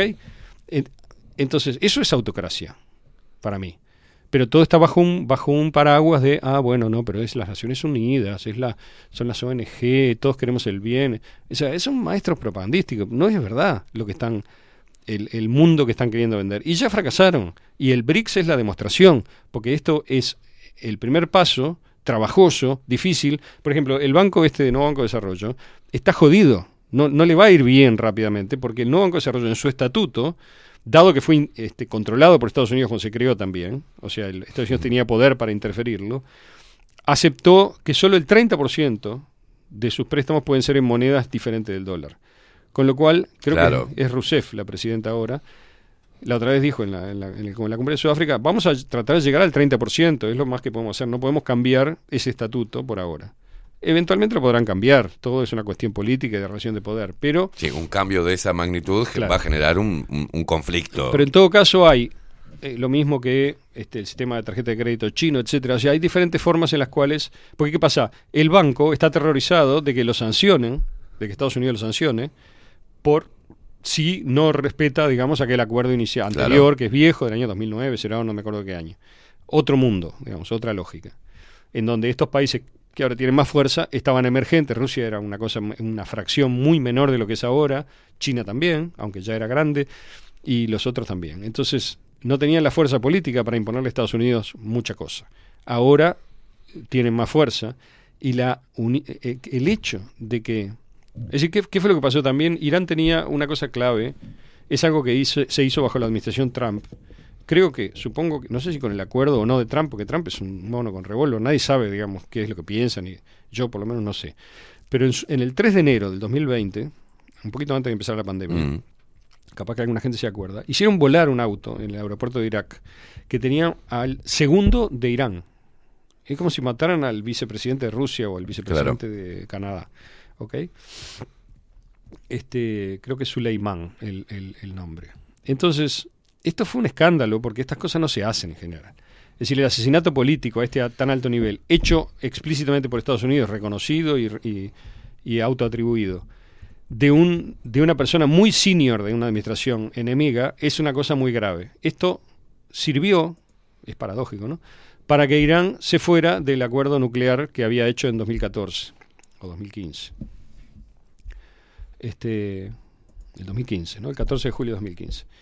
Ese acuerdo nuclear era un acuerdo que se había elaborado entre Irán y Estados Unidos con eh, los cinco miembros permanentes del Consejo de la Seguridad de Naciones Unidas como miembros, ¿verdad?, del, del acuerdo, China, Francia, Rusia, Reino Unido, Estados Unidos, a la cual se sumó Alemania, 5 más 1, y se hizo en Viena, que es la sede de la Organización Mundial de Energía Nuclear, Energía Atómica, y ahí se hizo un acuerdo por el cual estos países garantían que Irán no iba, digamos, a desarrollar una bomba nuclear propia de energía, digamos, Mm. un programa nuclear más allá de determinados límites que estaban establecidos. Se inspeccionó, o sea, ese programa estaba funcionando hasta el 2019, cuando, eh, digamos, le vola- le volaron al, al- al tipo este, se armó un lío tremendo y Irán se salió del Claro. acuerdo y todavía siguió diciendo que podía volver, o sea, fue- no fue, pero se, se salió y ahora yo creo que está de camino de salida, lo cual quiere decir que Irán se va a convertir en una potencia nuclear de- también, igual que ya es Pakistán, India, o sea, no va, no va a ser ni cerca el único, ¿no? Hay otros en Medio Oriente que también.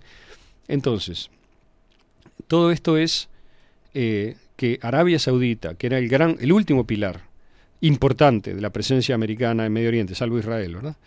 Que también tiene su agenda propia, eh, se volviese eh, un aliado, digamos, de. O un aliado no, que empezase a arreglar relaciones, no es un aliado. Está arreglando Claro. relaciones con Irán hasta el punto que los dos pueden pedir ingreso al BRICS al mismo tiempo.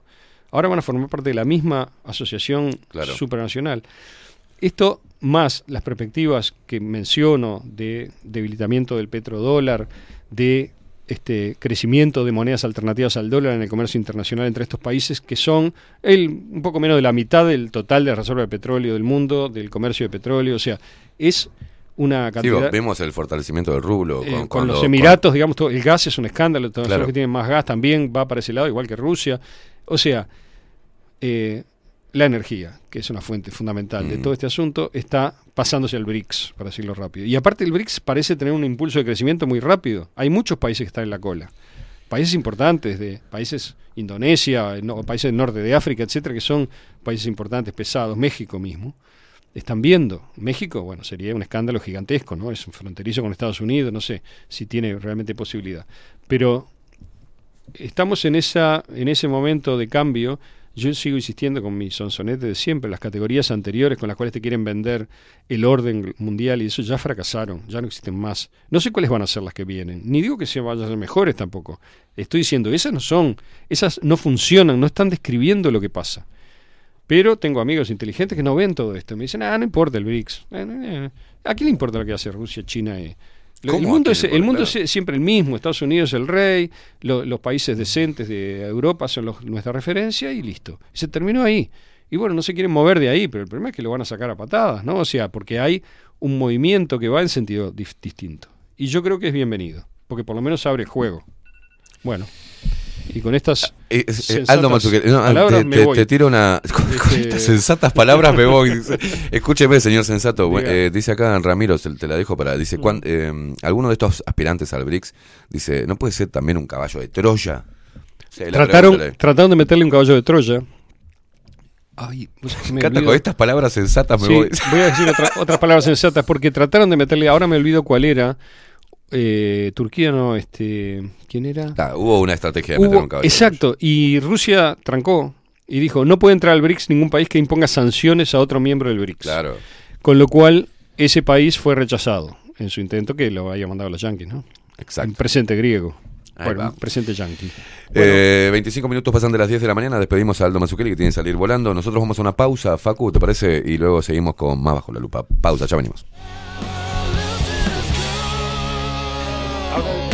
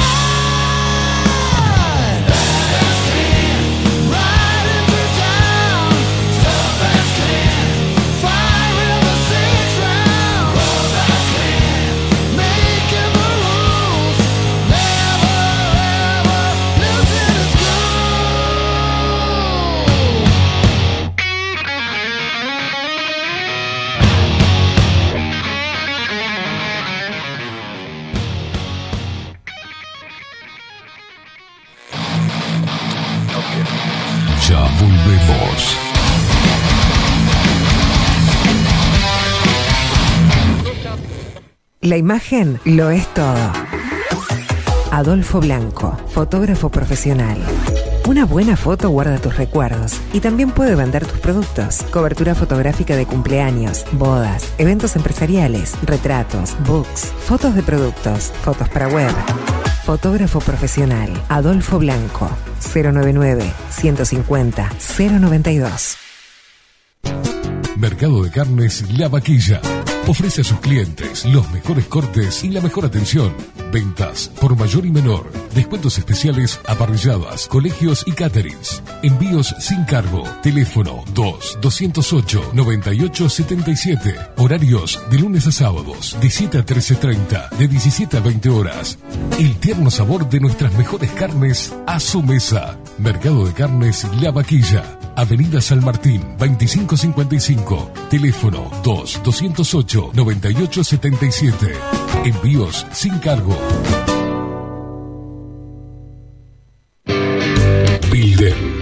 Transformación digital. Creamos la estrategia de transformación digital para que tu empresa avance y se adapte a los desafíos de hoy. Desarrollo y posicionamiento web, community management, planes de marketing digital. Builden.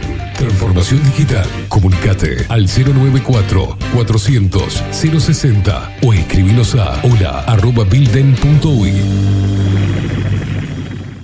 Café Jurado, directamente desde la planta hasta su propia taza, siempre garantizando la mejor calidad. Café Jurado, su cuerpo, su intenso sabor y su aroma hacen de nuestro café un placer único. Desde 1912, pasión por el café. Estudio Jurídico Notarial, Perezcal y Asociados.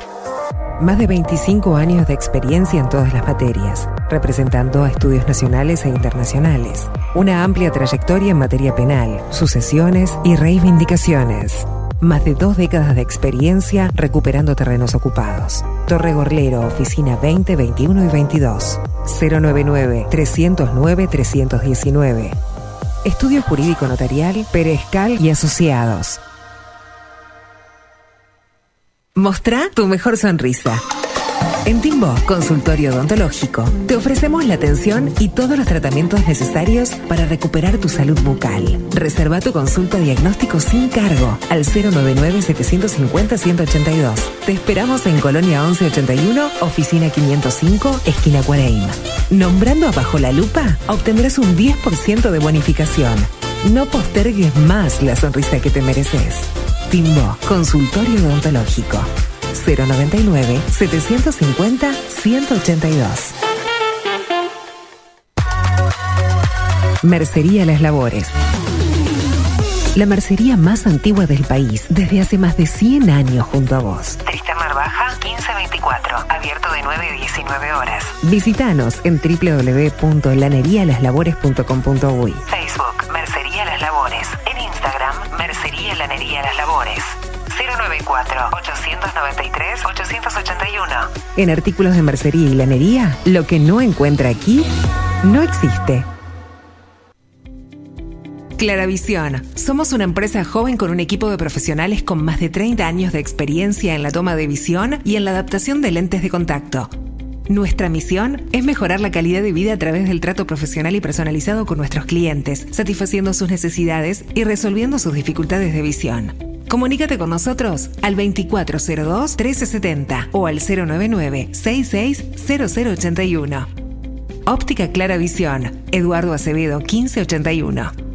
Mejorar tu calidad de vida es nuestra misión. Biocrearte, el Instituto de Terapias Complementarias Holísticas de Uruguay. Te ayudamos en la evolución personal a través de capacitaciones, talleres, seminarios y sesiones personales. Contamos con un staff de profesionales especialistas en biodecodificación, gemoterapia, numerología, tarot, registros akáshicos y mucho más. Además, si eres terapeuta, contamos con consultorios totalmente equipados y salones de clases previstos con proyector para alquilar. Encontranos en Martín García 2389, próximo a Tres Cruces, Montevideo. Visítanos en nuestras redes sociales, Instagram, arroba Instituto Biocrearte y en Facebook como Biodecodificación Uruguay. Te esperamos.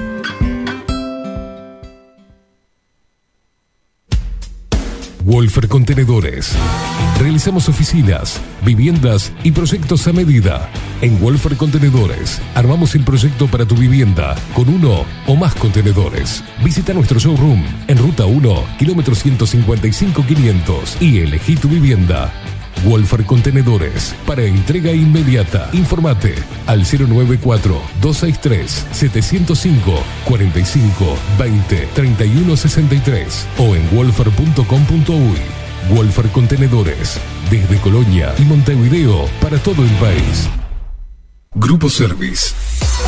Servicio técnico especializado. Huawei, iPhone, Xiaomi. Trabajamos con todas las marcas. Contamos con servicio express. Cambio de pantalla en 30 minutos. Grupo Service. Grupo Service. Reparación de celulares, computadoras y tablets. Encontrarnos en nuestra web gruposervice.com.uy y por WhatsApp 094 389 568.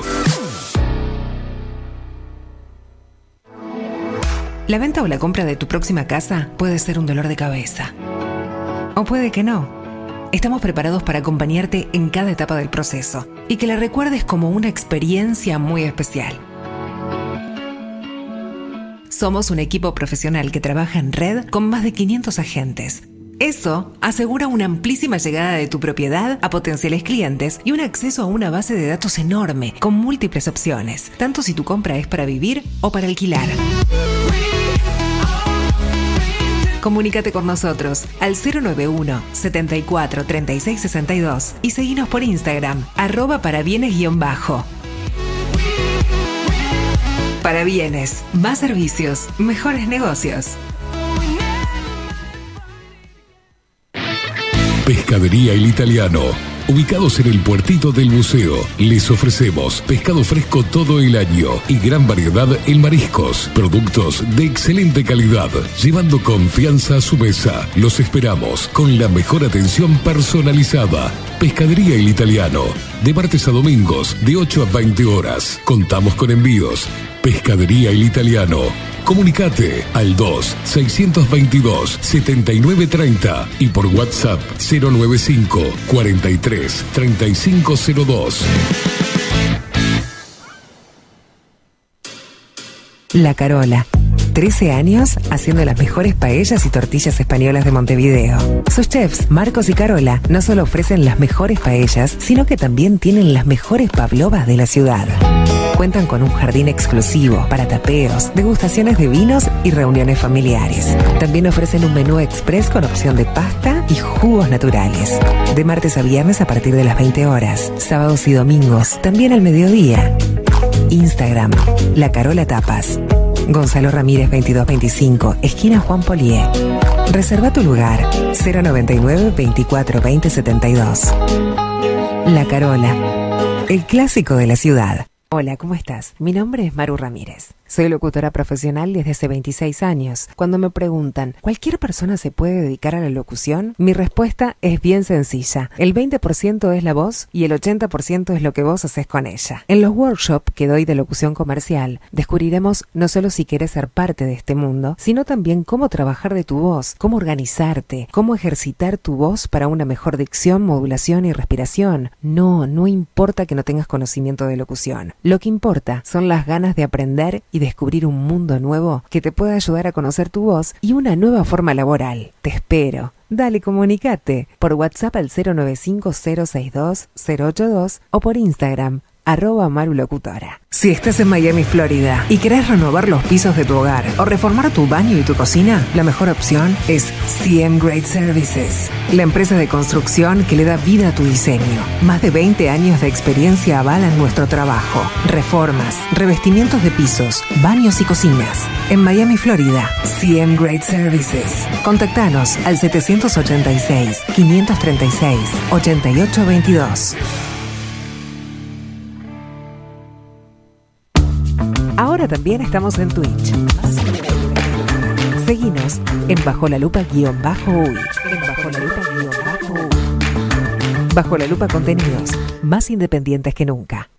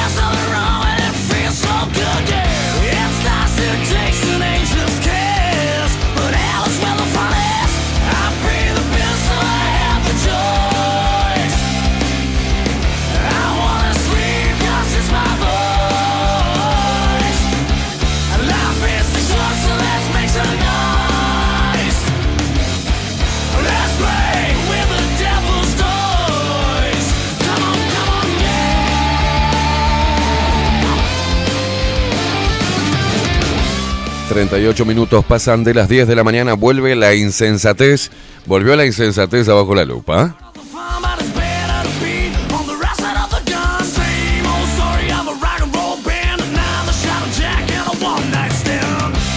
Se me había trancado todo, todo Twitch, ¿eh? ¿Le- le- ¿Te pasó a vos también? Acá estaba saliendo bien, pero ¿a alguien se le trancó también en Twitch? Eh, puede ser, eh, pudo haber sido error mismo de Twitch. Ah, mirá vos. Eh, ajeno a nosotros. Acá, acá ponían, se cortó, se cortó, bueno, está. Sí, a mí también se, a mí también se me cortó. Ramiro me dice por acá, el Rama, eh, que el, eh, caballo, supuesto caballo de Troya, para este, integrar el, el BRICS, eh, era Grecia. Acá Miguel me dice, buenos días, mi ley estaba en contra de la dolarización, pero tuvo un repentino cambio de parecer. Ah, bueno, acá me dicen sí que se había trancado Twitch nomás, che, ¿eh?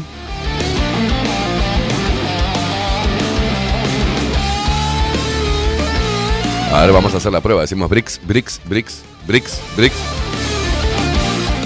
Sí, porque Kik no se cortó nunca. ¿Viste? Así que fue Eh, problema de eh, Twitch. Recordamos, Facu, a la gente por qué plataforma salimos. Decirle vos ahí porque yo soy un desastre. Por, por Twitch. ¿Por Twitch? Por Twitch y Kik. Kik, ¿me puede deletrear Kik para que la gente se lo pueda Es- bajar como alternativa cuando se corta a Twitch? Es patada en inglés. Patada en inglés. K-I-C-K. Kik. Sí. Pronto. Descargate la aplicación Kik y si usás siempre Twitch, pero si ves que se tranca o algo, andate a Kik, que parece que no tiene problemas como está teniendo Twitch últimamente cada vez que hablamos de temas que son complejos.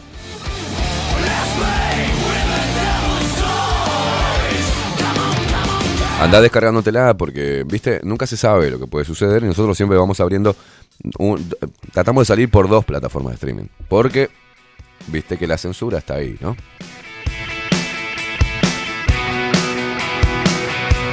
Y si no, descargate, tenés el sistema Android. Bueno, descargate la aplicación en Play Store. Fácil, bajo la lupa contenidos.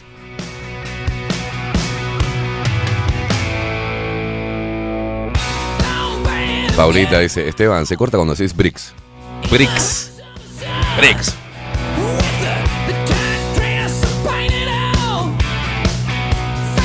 Dice Carla, otra vez se cortó. No digan esa palabrita. Bricks. Bricks, bricks, bricks. Estamos probando, a ver, estamos probando. ¿Para quién está trabajando Twitch? No, no, no, no, no, no. ¿Quién, ¿Quién cambió el nombre de su perfil de Telegram y se puso Nutria Tuerta?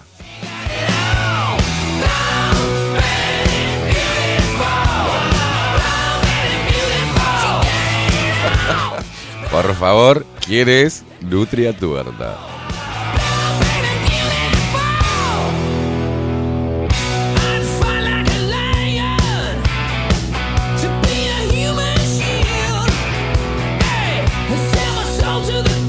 Dice, buenos días gente, hoy hablaron del BRICS y se cortó hasta la app. Dice, un desastre. Acá me dice Miguel, pensé que era el único, dice, pensé que era el único enfermo, dice, pero si también se me cortó de nuevo un poco, dice, bueno. No, somos todos enfermos, ¿no? El enfermo es Twitch. Que no se puede decir BRICS.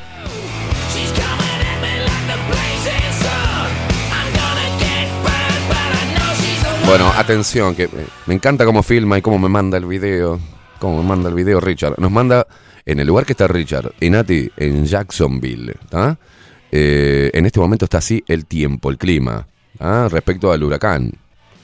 Te lo mando, Faco, y fíjate si lo podés acomodar.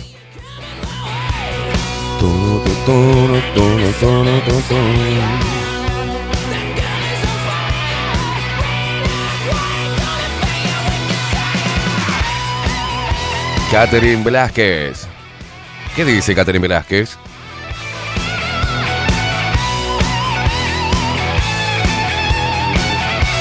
Ay, Dios, es cierto. Hoy es el Día Internacional, hoy es 30 de agosto, ¿no? Es el Día Internacional del Detenido Desaparecido, la A las 19 horas en Sala Citarrosa hablarán Magdalena Broquetas,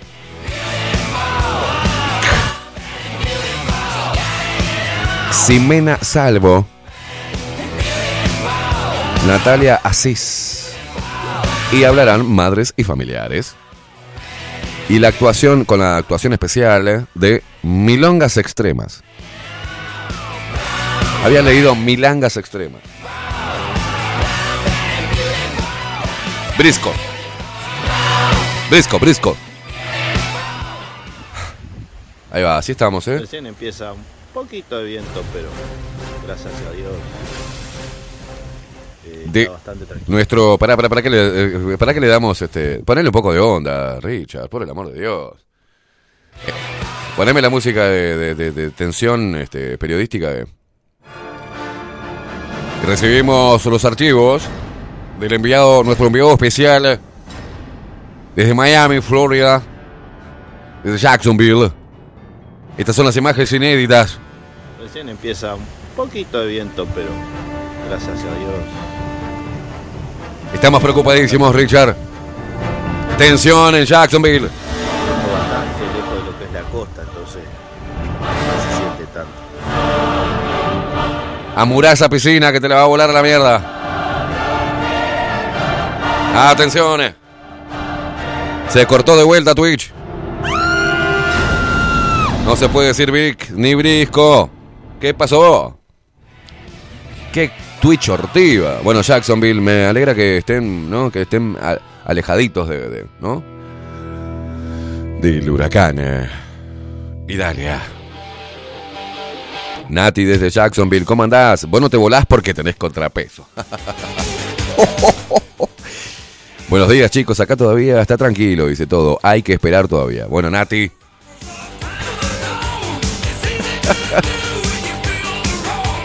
La culpa la tiene tu esposo, Nati, que nos dijo a todos que tenías tremendo baúl. Se regaló.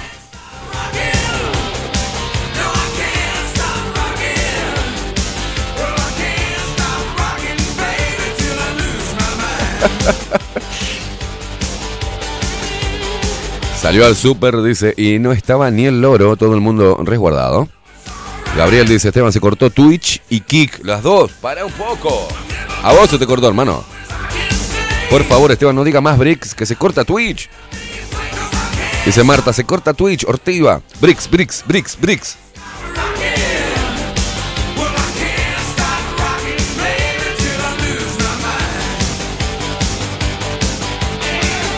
Agustín Pelerey dice Twitch y la recalcada de tus servidores.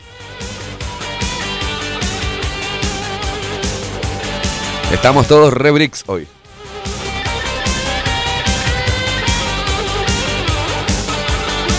Miguel, definitivamente anda como el orto Twitch. Hoy voy a instalar la otra. Y lo pone todo junto a la otra. Te voy a matar, Miguel.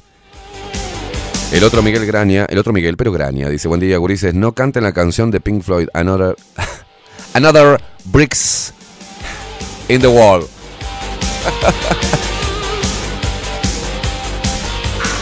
Richard, mi teléfono está mal, dice, y lo manda dado vuelta, la puta madre, dice el video. ¡Ay, Dios! Ahí se corta todo.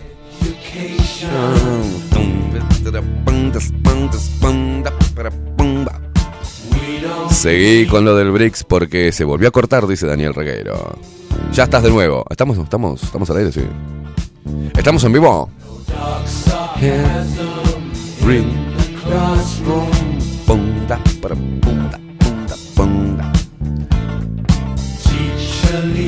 Dice Miguel que puso todo, todo junto, dice la otra, porque mi mente va más rápido que mis dedos.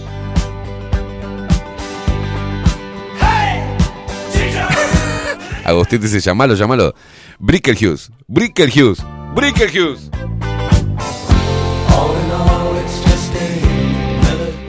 In the wall. Jorge, buen día, Caimada. Hay que volver a D-Live, dice, probar qué tal está. No, no, no. D-Live está lleno de gente enferma. Están totalmente tomados en D-Live. Hay que volver a D-Live y probar qué tal está Van Live. Van Live. Van, Van, Van. Para que te lo reenvío, Facu. A ver, a ver qué onda. Vamos a seguir abriendo, ¿no? ¿Qué lo vamos a hacer?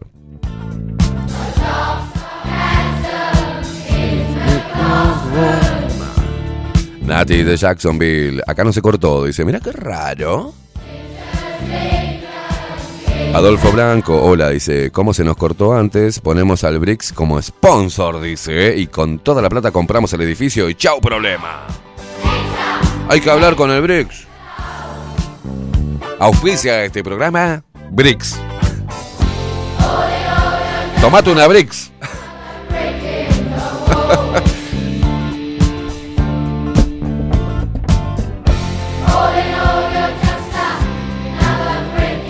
Brick in the Wall. Venía en ruta y escuché la última parte de Aldo y no se me cortó, dice, por la app. Muy bien, gracias Carolina Sánchez por tu información. Buen día, Esteban Twitch. Es una poronga, se corta la, la madre. se tranquilizan, chicas, chicos. Debe ser el huracán. O podemos estar en el momento de mantenimiento de los servidores de Twitch. Y ahí empieza. Eh, bueno, también, también, chicos, no sean tan conspiranoicos, che.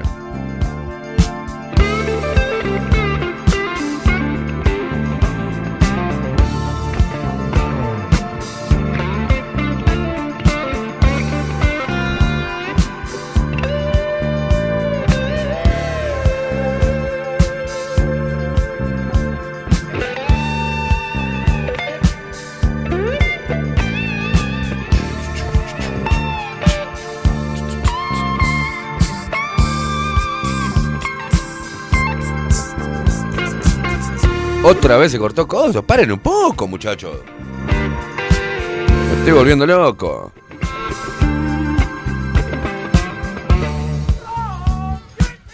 Eh, lo estoy viendo por Kick y va fluidísimo. Va fluidísimo, qué hermosa palabra. ¡Alon Putin!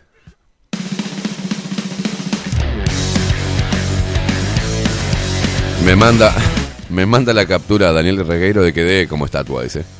Quedé congelado. Opa, se está congelando ahora también Telegram. ¿Qué está sucediendo, señores? Se cortó Kick, dice. Se termina el mundo, dice Miguel. Me voy a fijar si está Daddy Uribe abajo en el edificio. Pará, Daddy. Aguanta un poquito, Daddy.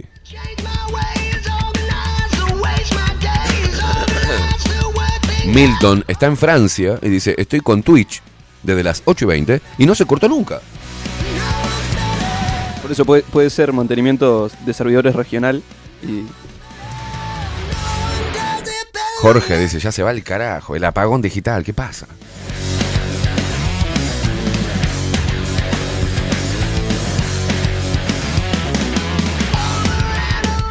Ya le estoy enviando eso, gracias Jorge, le estoy enviando toda la información a Facundo para que revise esa esa nueva plataforma, esa plataforma de streaming. La chequeas después, ingeniero.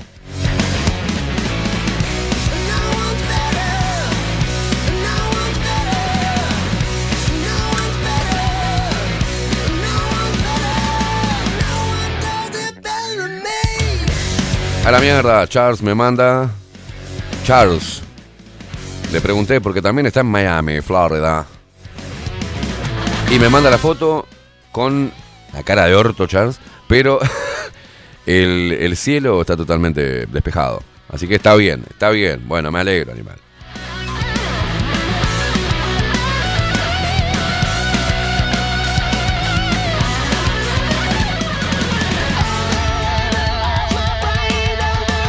Wilson dice, buenos días, zorretes, bájense la app, dice, no se corta.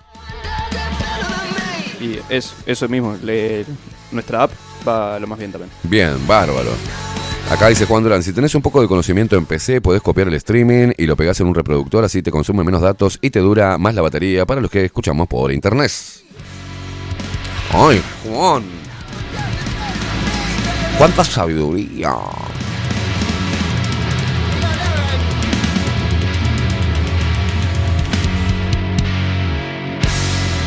Acá me mandaban la captura Gabriel con los cuatro, mirá.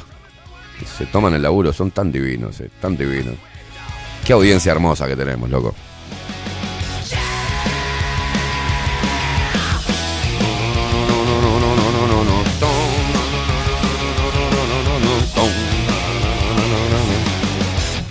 Bueno, acá estamos medios duros. del nervio ciático. El nervio asiático me está doliendo. Este, y encima congelados con, la- con los cortes de, de Twitch.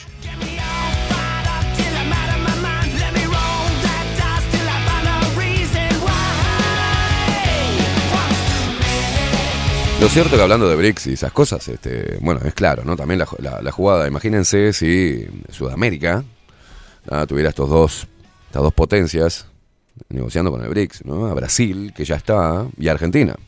Pero bueno, vamos a ver si entra Argentina o no entra Argentina. Milei simplemente está trabajando para Occidente, para entorpecer la fortaleza de esta nueva unión de países.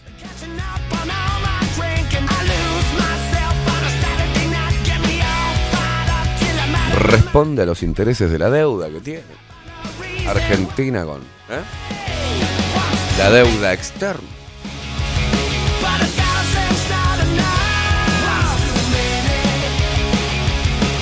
Esa deuda que muy, eh, en un discurso muy populacho, el actual presidente de Argentina dijo que no iba a pagar. Algo medio parecido como decía Luis Lacalle Pou en campaña. El pueblo se ha ajustado el cinturón. Esta vez tenemos que ajustarnos el cinturón nosotros, decía. Hijo de puta. Le estoy haciendo más agujeritos, Luis, al, al- mi cinturón. Y no tengo saca bocado, ¿viste? Como hace con el, con el Tramontina, con la punta.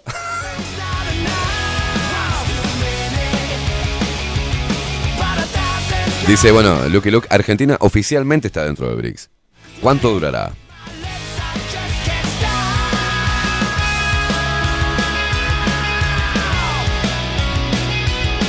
Bueno, en, eh, según lo que la página oficial, no está Argentina ahí.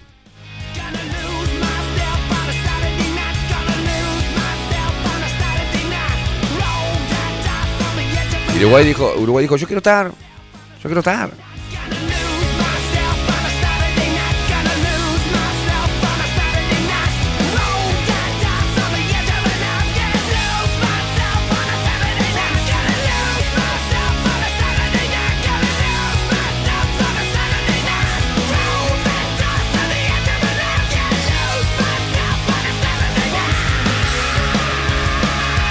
Bueno, según eh, Euronews. ¿no? En español, sí, papi. Dale, dale, pará, pará, me estoy traduciendo esto. La... El BRICS invita a Argentina, Arabia Saudita, Egipto, Etiopía, Emiratos e Irán a unirse al bloque. Irán, Arabia Saudita, los Emiratos Árabes Unidos, Argentina, Egipto y Etiopía han sido invitados a unirse al bloque económico BRICS, ¿no? El grupo de economías emergentes BRICS acordó invitar a Argentina, Arabia Saudita, Egipto. Otra vez, parió. El grupo incluye actualmente a Brasil, Rusia, India, China y Sudáfrica.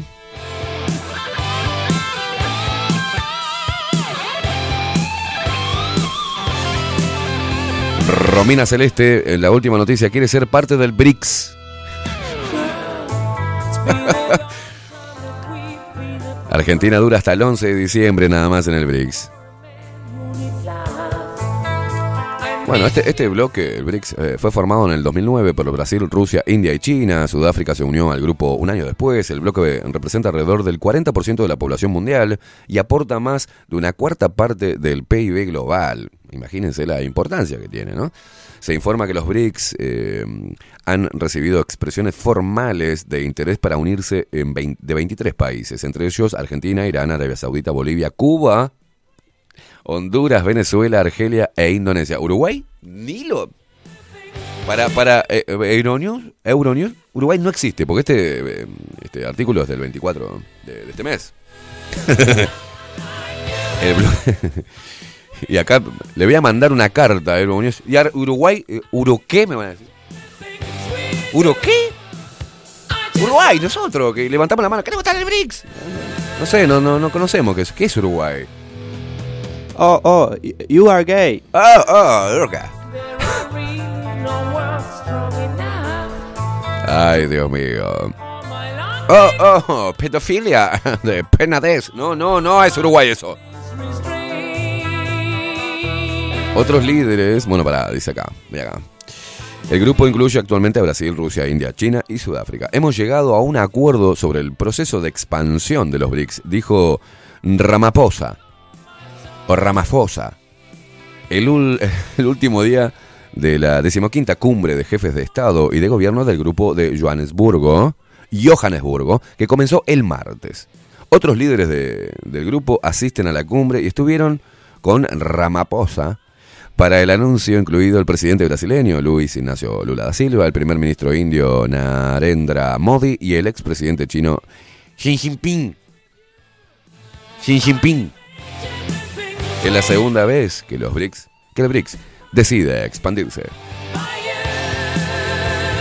Che, qué reiterativo que es este. Qué reiterativo que es este, que es este artículo, es un copy y pegue, boludo, ¿qué pasa?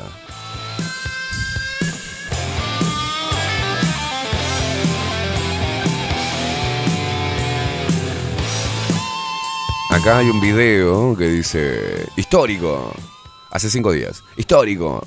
Argentina ingresó al BRICS.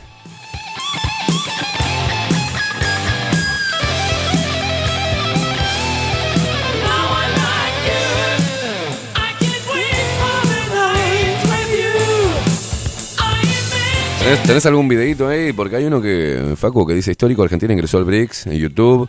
Eh, mm, y está la... Los BRICS es una- son una nueva oportunidad, dice acá. Y está la foto de Alberto Fernández. No sé si está hablando el retrasado mental este. Busca la tranqui, busca la tranqui. Dice Vaquero, "Mm, bajó el dólar porque entró al BRICS Argentina.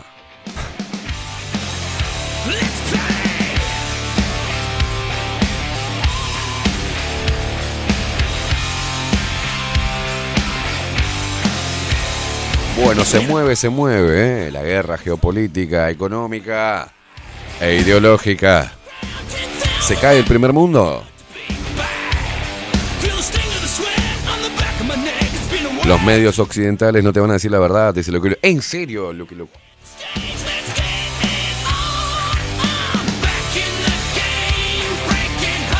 Uruguay va a estar siempre y cuando gane Orsi, dice el BRICS, es para zurdos. ¿Pero por qué? Por- No. A ver, dale, a ver qué dice eso. Pensamos bienes y servicios cuando pensamos en un mundo global. ¿Quién con quién? ¿Quién con quién? Vamos a comprender, a lo mejor eh, tenemos tanto planeta y tanto planiferio, pero vamos a ver de qué se trata BRICS, este resumen de Brasil, Rusia, China, India y Sudáfrica. Presta atención al planiferio, sabéis, los continentes, continente americano, continente africano, continente europeo, continente asiático y el continente oceánico. Estos son los protagonistas, naturalmente. Considera vos quiénes integran, cuánta gente vive en cada uno de esos países y en su totalidad el 42% de la población global. El 42%. Es el 30% de la superficie mundial. Mira el planiferio. Tenés en contraste, en contraste, lo que tenés en color ¿eh? es el 30% de la superficie mundial. ¿Qué es el PIB? El Producto por Ingreso Bruto. Mirá, el global, el 23%. Y el 18% del, del comercio global, del comercio global, pasa por el BRICS. No es Marco Polo que agarró un día el barco y salió de la Italia y se fue a China a vender fideos o a comprar algo parecido. Es algo mucho más importante. Mira, era muy temprano y el presidente de la República, Alberto Fernández, se refirió a esta A ver, ¿qué decisión. Y lo hizo de esta manera.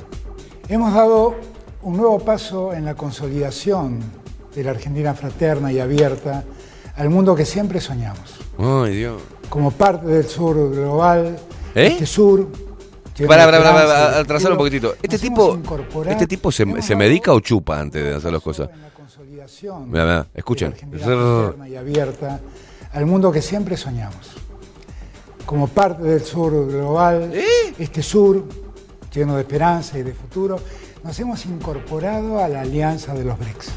Se abre un nuevo escenario para la Argentina. Vamos a ser protagonistas de un destino común en un bloque que representa más del 40% de la población mundial y al mismo tiempo que seguimos fortaleciendo nuestras relaciones fructíferas, autónomas y diversas con otros países del mundo. Es una política de Estado buscar la integración con diferentes instancias a nivel regional y mundial, porque está probado que de ese modo aumentamos nuestras posibilidades de abrir nuevos mercados. Quisimos y queremos ser parte de los BRICS porque el difícil contexto global confiere al bloque una relevancia singular y lo constituye en un referente geopolítico y financiero importante. Ser parte de los BRICS nos fortalece y no excluye otras instancias de integración. ¿Eh? ¿Eh? Y menos todavía la Ser parte de los BRICS nos fortalece y no excluye otras instancias de integración. Y menos todavía la orgullosa pertenencia argentina al sistema multilateral de Naciones Unidas. Formar parte de los BRICS significa ser parte de un bloque que actualmente representa el 24% del Producto Bruto Interno Global, el 16% de las exportaciones y el 15% de las importaciones mundiales de bienes y servicios. Qué y nuestra intención ¿Por qué no surge así? de ninguna abstracción, sino de nuestros intereses nacionales. Tiene un gallo atravesado. Aumentar la capacidad de nuestra exportación a los países miembros, así como fortalecer también nuestras oportunidades comerciales con países que mantienen relaciones de segundo orden con esos países miembros de los BRICS. Nuestro ingreso a los BRICS es una meta coherente con nuestra búsqueda por proyectar a nuestro país como un interlocutor ¿Eh? clave y un potencial articulador de consensos en colaboración con otras naciones. Asistimos a un escenario marcado por la crisis del sistema multilateral. ¿De por qué? la ¿De qué? desaceleración de la economía mundial. Sacame, sacámelo, sacámelo. Asistimos a un escenario. Est- ¿Está borracho este tipo? ¿O está con una pastilla? De lo que vos hablás. No se entiende nada.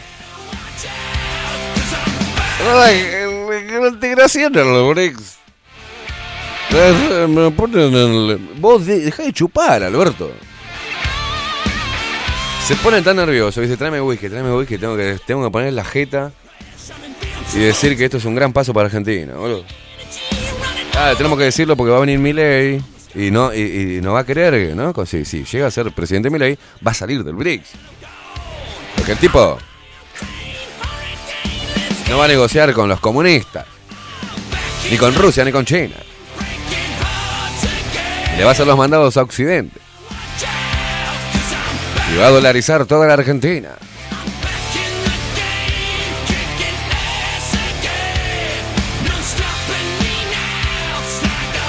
Ángel Cáceres dice que me pase el número del dealer, el hijo de puta. Se fumó tremendo bazoco el hijo de puta. Argentina a los BRICS. Eh, necesitamos re- reintegración regional. Después se enojan cuando le hacen. ¿Se acuerdan que le hicieron un video que estaba editado y que enlentecieron todo el video, ¿no? Que fue que hablaba. eh, Pero si lo pasas, este, el original. Y bueno, lo dice un poquito más rápido, pero con la misma lengua. Y aparte los gestos que hace. Vamos a ponerlo un poquito más, a ver si podés. Porque hace un gesto que, que- que de, la boca de costado, de chanta. De chanta. Esto hay que mandárselo a alguno de los, ¿no? ¿Cómo era? Pozo. Algo así, puede ser que entre. Piso. No, pero ahí está piso y pozo también. O algo así. Son los dos también que, hacen lo mismo. In- increíblemente, le- ¿no? Pero el lenguaje gestual de este tipo corporal es. Pasalo un poquito más si querés, a ver, mirá. Mirá los gestos. mundial y al mismo tiempo que seguimos fortaleciendo ¿Qué te pasa? relaciones fructíferas autónomas y diversas con otros países del mundo. Es una política de Estado buscar la integración con diferentes instancias a nivel regional y mundial, porque está probado que de ese modo aumentamos nuestras posibilidades de abrir nuevos mercados. Quisimos y queremos ser parte de los BRICS porque el difícil contexto global confiere al bloque una relevancia singular y lo constituye en un referente geopolítico y financiero importante. Ni Ser él se lo parte de cree. los BRICS Mirá. nos fortalece y no excluye otras instancias de integración. Instancias. A ver, sácame, sácame. ¿Por qué, Primero lo- todavía- por qué los políticos tienen un problema con la NS? Re loco ese chabón. Pero, ¿Te diste cuenta? No hay político que te diga es una instancia, no, una instancia. ¿Por qué hablan así? Buah. Estamos vez más locos.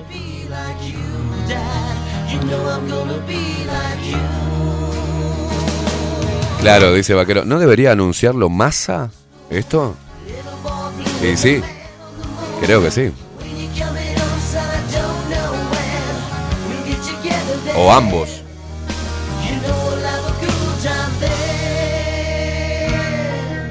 Pero eh, Alberto Fernández estaba fumando un faso con, con el perro, con Dylan. Con Dylan y el dealer. Le dijeron, vos, mirá que nos metimos. Ah, pará, pará, hago un comunicado o qué. Ah. No tengo nada que hacer estos días. ¿Qué veo? Y bueno, Alberto, vení a hacer el comunicado de BRICS. Bueno, dale, va para ahí. Temprano, no, no, temprano no, me duermo como hasta las doce y media, una. Hacemos, lo hacemos tipo 3 de la tarde, ¿te parece bien? Dale, como, como vos quieras, Alberto, dale, voy para ahí. ¿Voy de traje o...?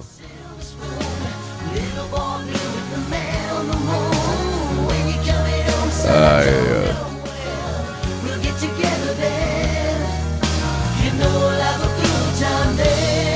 Qué difícil analizar la política argentina, ¿no? Acá me dice, ¿qué pedo la política argentina? Un quilombo.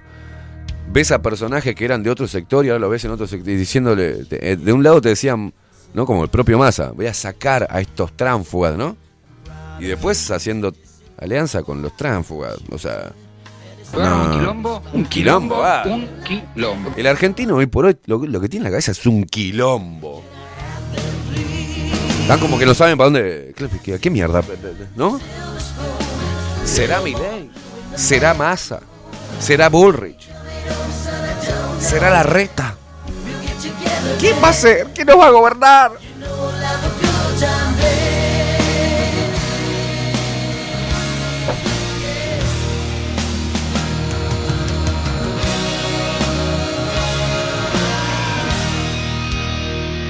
Igual, un personaje como Milei es muy representativo también de Argentina, ¿no?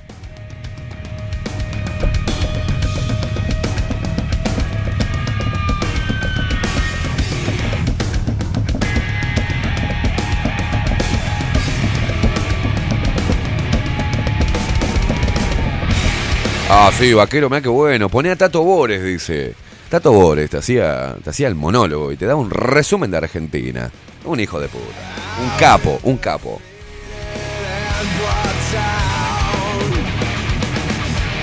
Dice Jorge, entre sueño y sur le salió el suero global.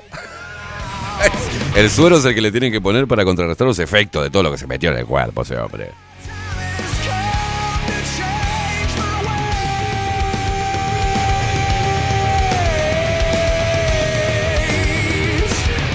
Dice sus eh, Jesús Torres se mandó todo el nevado, ¿eh?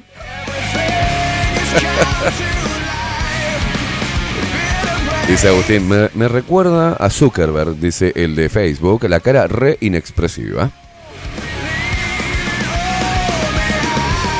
Dice Agustín Pelerey, casi no parpadea, pésima señal. ¿Qué tenés, Tato Bores? Mándamelo, mándamelo. Qué grande. Tato Bores te explica. número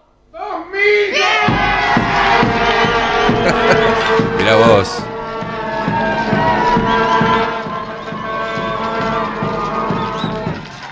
Bueno, señores, monólogo 2000.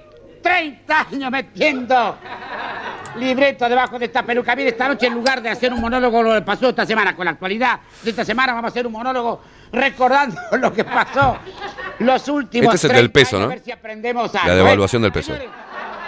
Cuando allá por 1960 puse la jeta por primera vez delante de los horticones, no existía la televisión color, no existía Maradona, no existía el Austral. Es decir, el Austral tampoco existe ahora, pero es otra historia.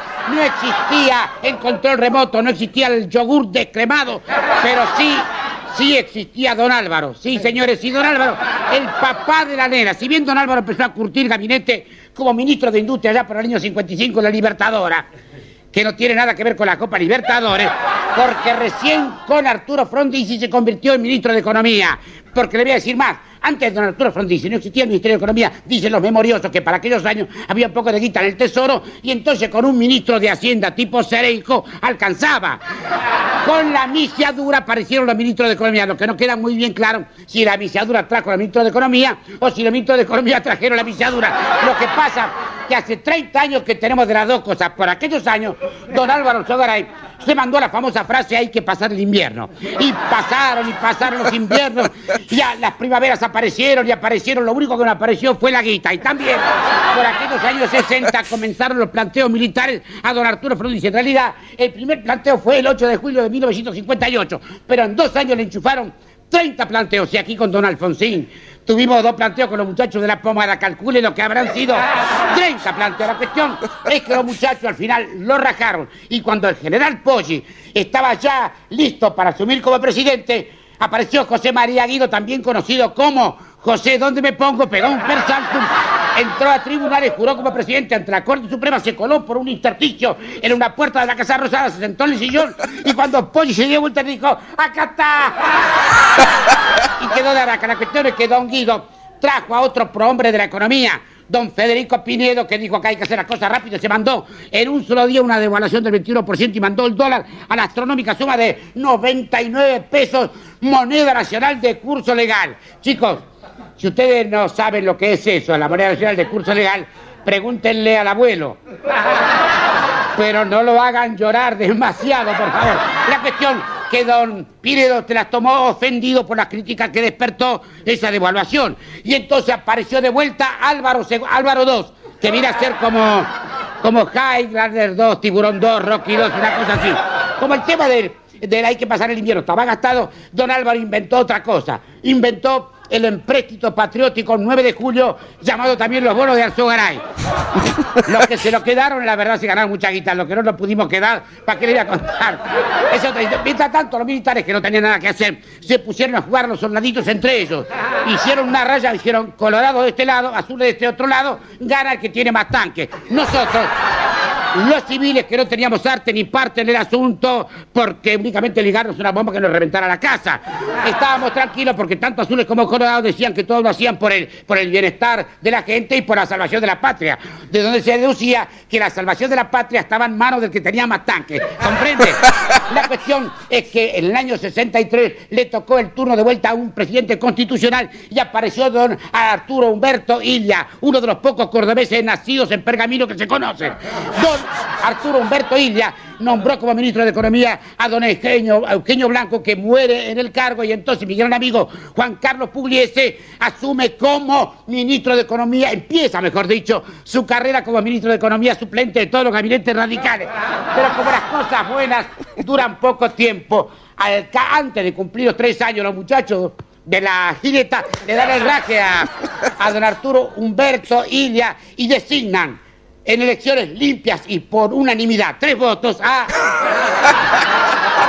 don Juan Carlos Onganía. El La hecho puta que madre. don Juan Carlos Onganía en la época del enfrentamiento entre azules y colorados haya sido azul y legalista y después se convirtió en golpista y de hecho colorado es porque a veces la gente distingue. La cuestión es que a, a- a don Arturo lo rajaron porque decían que era muy lento, que era una tortuga. Ahí tuvimos un cacho de la culpa todo porque era sindicato, la CGT le tiraba tortugas en Plaza de Mayo, los medios en contra, los periodistas en contra, los humoristas le hacíamos chistes, era una manga de boludo. ¿Para qué le voy a contar? Porque el problema no era que Don Illa era lento. El problema es que los que vinieron después fueron, fueron rápidos. Y fuimos derecho para el caramelo, fuimos, pero va, pero rápido. Claro, no todo fue. No todo fue negrura en aquellos años, porque en el 66 hubo avances, porque después de la noche de los bastones largos cerraron todas las facultades y entonces todos los investigadores, científicos, matemáticos, laburantes de la neu- neurona avanzaron avanzaron hacia las fronteras y se la tomaron y no volvieron nunca más. Después apareció algún premio Nobel que volvió a saludar a la familia y se la volvió a tomar. Total, que para 1969 el ministro de Economía era Adalbert Krieger Bacera, que había mantenido el dólar más o menos estable. Pero de pronto apareció don José María Danino Pastore, y como el dólar ya estaba en 350 mangos, le arrancó 2-0 porque inventó el peso ley 18.188, íntimamente llamado el peso ley.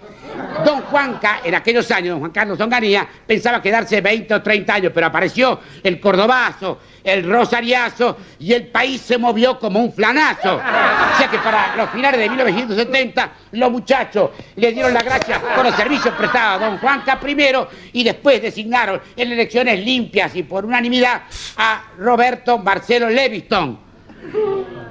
Roberto Marcelo Leviston es el único presidente en toda la historia argentina desde 1810 hasta la fecha que cuando lo designaron no lo conocían ni el loro. Vea, escúcheme, en las redacciones no sabían cómo se escribía el nombre, no había una foto de él.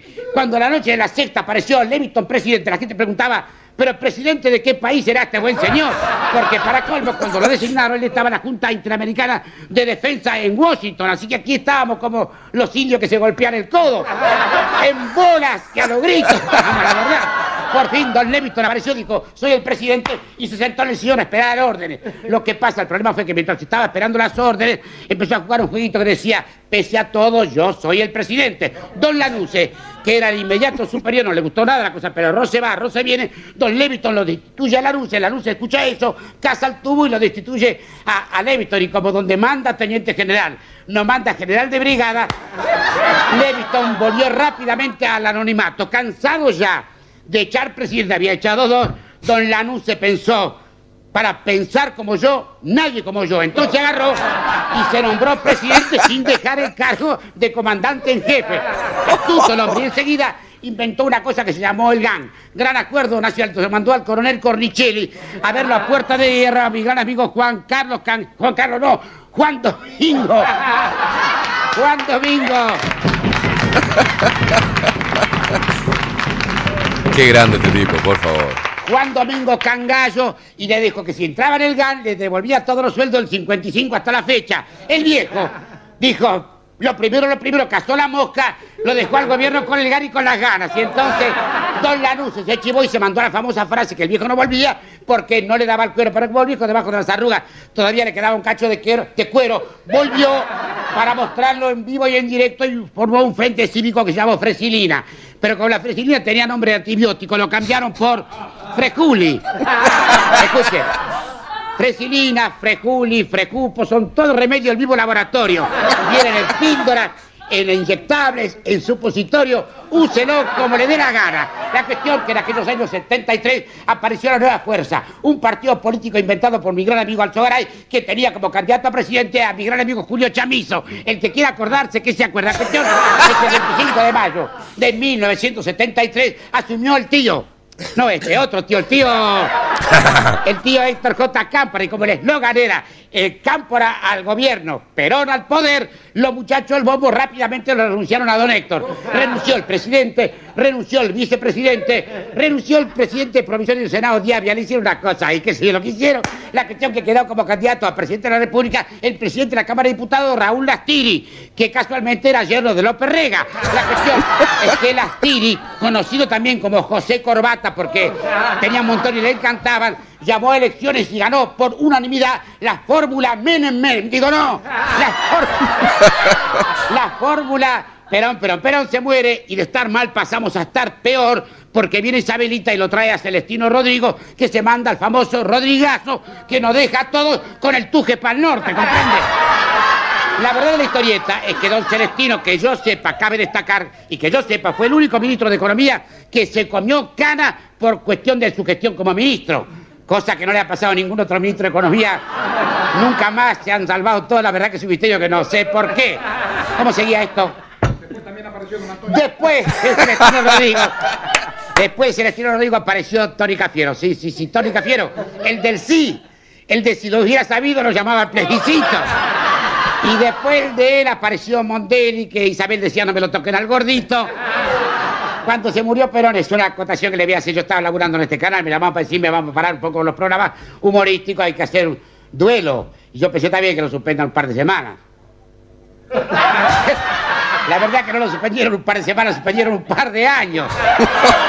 Después, después vinieron los muchachos en el 76 de vuelta y ya siguieron, porque era que entonces eran largos los duelos, ¿comprende? Y así llegamos a la época del proceso donde el ministro de Economía era José Alfredo Martínez de Oz y el proceso lo voy a pasar por alto porque la verdad que no, Mejor no recordarlo, ¿no es cierto? Así que hice un persalto y aparecí en la democracia en 1983 con Alfonsín, Grispon, Zurril, el, el, el, el Austral, el Desagio, Juan Carlos Pugliese II, el Bolonqui y Jesús Rodríguez casi como Jesús termina crucificado.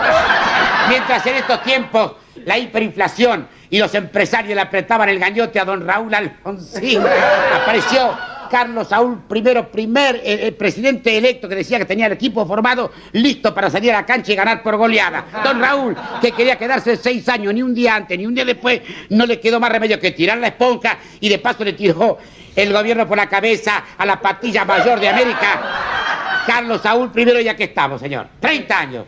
30 años bancándose 16 presidentes y 37 ministros de Economía que se lo pasaron diciendo esta es la crisis más grande que está sufriendo el país. Eh, eh, hay, hay que reducir el gasto público, hay que laburar más, hay que invertir en ley. Mientras tanto, quiere que le diga una cosa, mire, este peso Mire, mire. moneda nacional le arrancaron dos ceros con este otro peso ley 18.188. A este le arrancaron cuatro ceros con este otro peso argentino.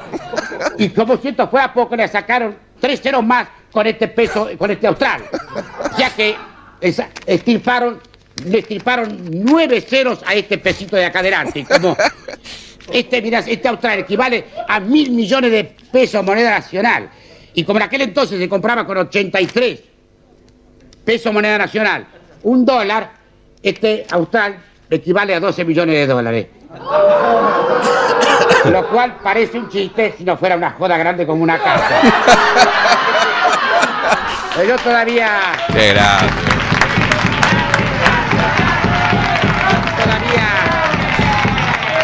Tengo confianza. Tengo confianza, por eso le digo a los políticos y a los funcionarios. No, no a todos los políticos ni a todos los funcionarios, porque que hay que preservar las instituciones. A algunos políticos y a algunos funcionarios que están ahí viéndome, si siguen haciendo las cosas que están haciendo, yo voy a tratar de estar acá todo el tiempo posible para seguir jodiendo. Y para cuidarlos también. Y para preservarlos de la máquina de cortar boludos, porque si pusiéramos la máquina de cortar boludos dentro de la máquina del túnel del tiempo y se pusiera a, a cortar boludos históricos con retroactividad, otra hubiera sido la historieta hoy. Historieta que como país no creo que nos merezcamos. Esto lo dice mi libretito Santiago Varela. Yo no estoy tan seguro. Un cacho de culpa tenemos también. Por eso les digo, mis queridos chichipíos, a seguir laburando verbú con papas fritas y good Show. Qué grande. Qué grande, Tato. Qué grande. Precisamos un poquito más de eso, que vuelva eso, ese humor, este, inteligente, rápido. Hizo una cronología, este, un resumen de, de nada más y nada menos de lo que también hoy le sucede a Argentina, ¿no? Cíclicamente. Es impresionante. 26 minutos pasan de las 11 de la mañana, están todos muy contentos por haber, eh, era un genio, dice Vaquero, por acá, este, y lo peor que se aplica a todos los países como los nuestros, dice, ah, había apuntador, dice Agustín, claro, pues dice, ¿qué, sigue? es mucho para decir, es mucho para decir, y era, era un genio con esos monólogos, era, cada vez que hacía, terminaba los programas haciendo ese, ese monólogo y era impresionante, impresionante. Bueno, lo recordaremos siempre a Tato Bores, eh, lástima que su hijo no es tan genial, pero, bueno, ¿qué le vamos a hacer?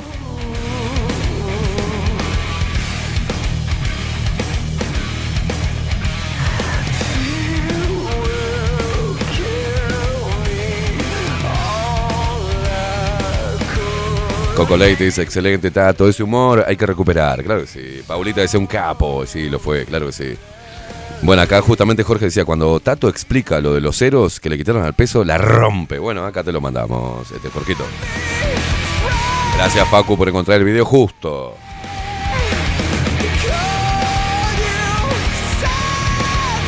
Dice un genio, dice Nati de Jacksonville, eh, un genio. Y muchos de los apellidos que nombró siguen ahí.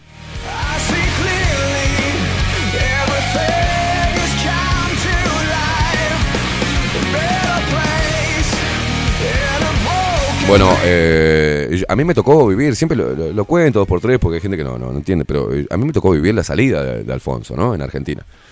Yo me, me crié allá y me tocó vivir los, lo, lo que fue la salida de Alfonsín este, con una crisis de la puta madre y la llegada de Menem. Y luego eh, lo que pasó con la economía, Caballo, Menem, un peso, un dólar. Y Argentina pegó una repuntada que era impresionante, impresionante. Yo me beneficié y todos los argentinos nos beneficiamos de esa, de esa movida, porque fue todo, ¿eh? Todo el mundo en Argentina hacía plata. Había un poder adquisitivo, un poder de compra zarpado, una economía interna. Y después no sé lo que pasó. Otra crisis más y así sucesivamente. Pero Argentina este, es un país cíclico. Crisis y después riqueza total. No tiene término medio. Es así. Cae y se levanta, cae y se levanta. Y eso también forma parte del folclore de la cultura argentina. She left you standing in the hall. She said, "Don't take it personal. Come on, b- b- baby, carry on. It's time to sing a different sound." She's not your baby. El Gus dice, hay un video que va a visitar eh, el hospital, dice que lo hace con Brandoni, no tiene desperdicio. Vaquero dice, Argentina es un pozo casi, casi inagotable. Sí, Argentina puede ser saqueado totalmente y vuelve a levantarse, loco. Es un país muy rico. Por eso es importante saber a quién pones ahí de presidente, porque en realidad existe algo que también acá en nuestro país existe, que es la especulación, ¿no? El que tiene guita especula, cuándo invertir y cuándo no, cuándo están dadas las condiciones para hacer una inversión segura. Y estoy hablando de una, economía un poco más chica, no, no tan grande como la que hemos desarrollado también con Ovenir y con Aldo, este, no la macroeconomía, sino la economía propia del país. Eh, la gente que especula con el dinero, la gente que tiene poder adquisitivo, que, que de alguna forma, más allá de las logias y lo Dei y todo lo que hay ideológico, este, que, que maneja los hilos de- comerciales del país. Entonces, bueno, depende de quién esté de, de presidente y depende de, de cuánto le allane el camino a este presidente, ponen la guita. Y bueno, eso pasa. Y cuando hay muchos intereses económicos para seguir generando riqueza, pero esa inversión requiere de una estrategia, del mo- monigote que esté puesto ahí, estoy hablando a nivel interno. Ya sabemos lo que pasa con los capitales extranjeros, ya sabemos los organismos internacionales, ya sabemos cómo, cómo se instauran, cómo, ¿no? Pero estoy hablando de acá. Entonces, el, que tiene mucha guita espera y también invierte guita en bajar al presidente que esté para rápidamente poder invertir y obtener ganancias. O sea, es eso. Entonces, hay países que son cíclicos, que hay, hay una comunión de cortar el chorro y cuando la gente que tiene guita corta el chorro y se va de vacaciones a algún país, ¿no? Y congela o no invierte, ¿no? Grandes cantidades o no se arriesga, los países lo sienten. Y depende de cómo. Y ahí es cuando se generan o se gestan las movidas políticas. Algunos directamente obedecen a poderes eh, supranacionales o poderes extranjeros, pero otros también obedecen a los intereses internos del país. Argentina tiene mucha gente con mucha guita, es un país muy rico. Y Uruguay, lamentablemente, acá tienen tres o cuatro, tienen toda la guita del Uruguay. Y son esos tres o cuatro que hacen, bajan a uno, ponen a otro, sacan a aquel, ponen a este. Funciona así, señores. ¿Qué le vamos a hacer? Por eso, mucho no puede hacer uno con el voto, porque el voto ya está cantado, el voto ya es las personas son de alguna manera inducidas a votar eso, por crisis o por lo que sea. Porque mucha gente que votó a mi ley no sabe ni qué carajo lo que está diciendo mi ley. No entienden lo que está diciendo mi ley. Sinceramente no entiende, entiende una puteada. Por eso mi ley tuvo que, fue muy inteligente, y bajar el discurso para el llano, explicando una parte técnica para, para los de arriba, pero una parte de rebeldía, con frases como la casta política, eh, ¿no? Estos chorros, quiero devolverle la libertad a las personas. Bueno, eso sí lo entienden los estratos más bajos, ¿no? Y le votan por porque están desesperados. Es simple, apretaron, fue tanto que lo apretaron al pueblo argentino, cada uno de sus habitantes, que dijeron, bueno, eh, voy a, y bueno, la, meto acá.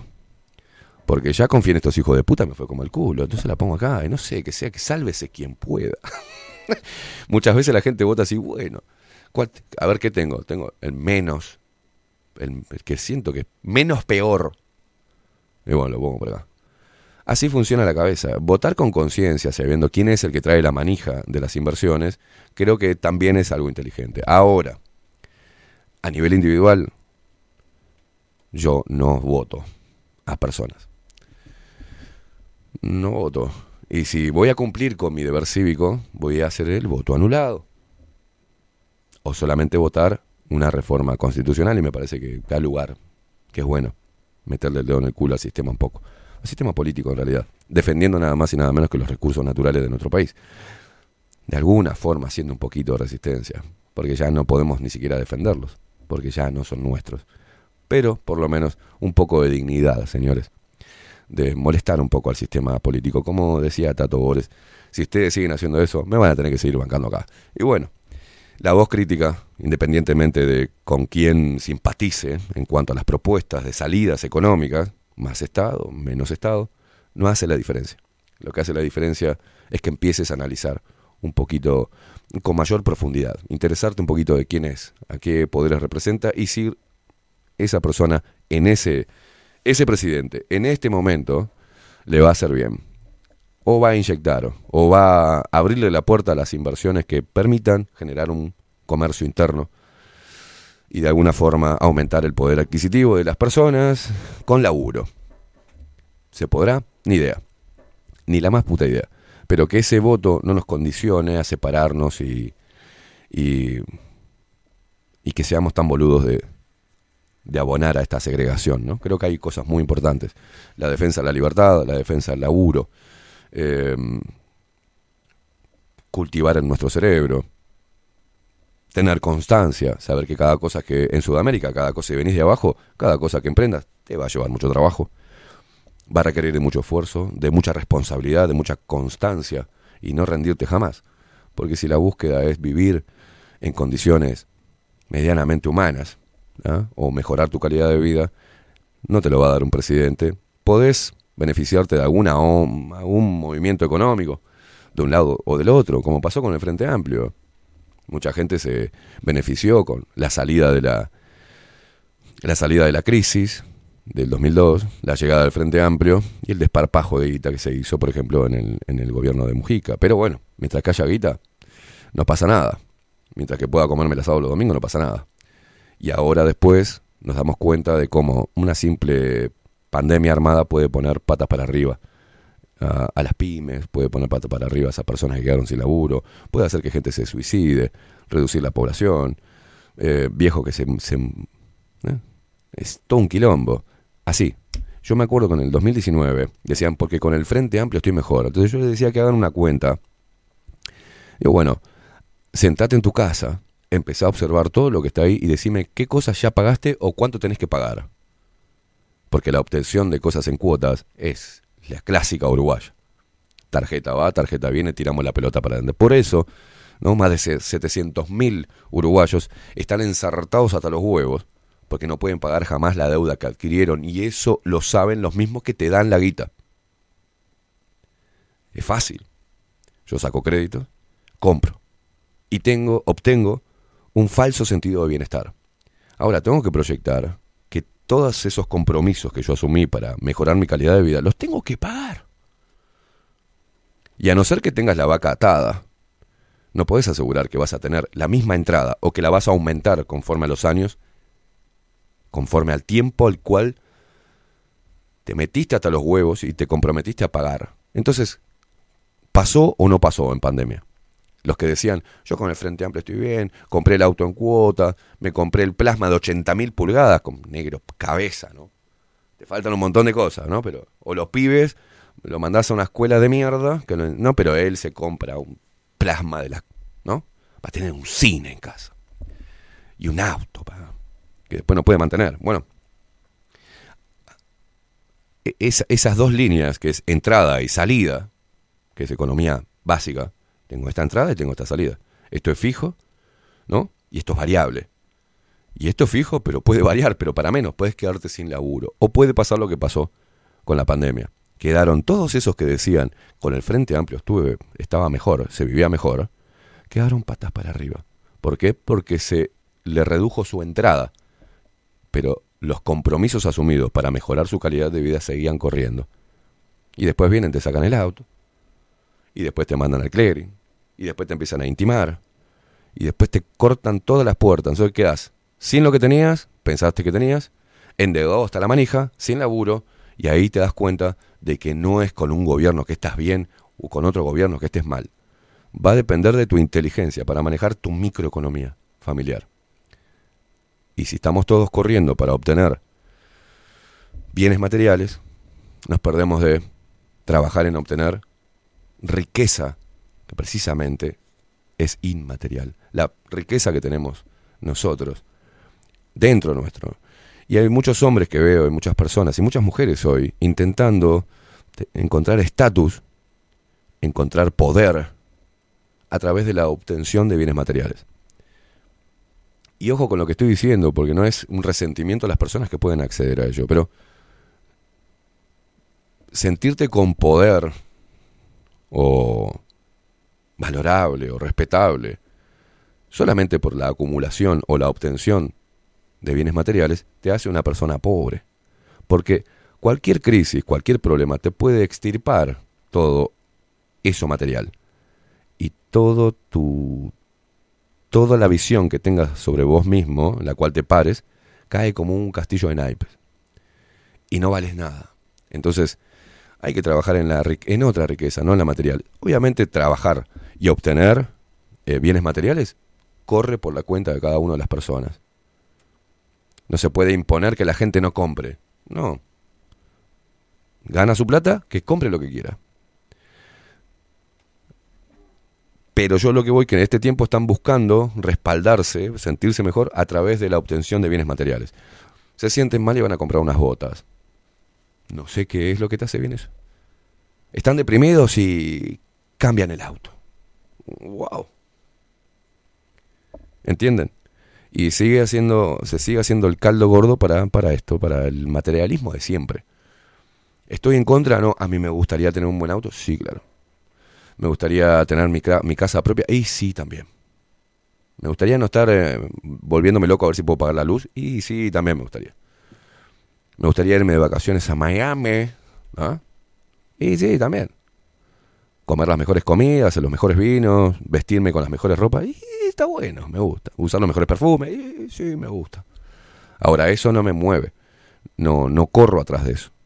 No sueño con un, una casa enorme con 4x4 y tener una empresa. No, no, no, no, no. Yo lo único que quiero es vivir, formar mi familia, estar bien emocionalmente, mentalmente. Y bueno, lo demás viene, cuando uno está bien, está más claro, viene por añadidura.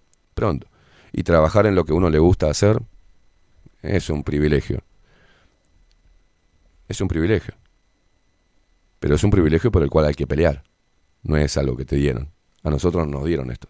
Facu le encanta hacer lo que hace y nos creo, creo, hablo por vos, Facu, no creo que sea un trabajo pesado para Facu.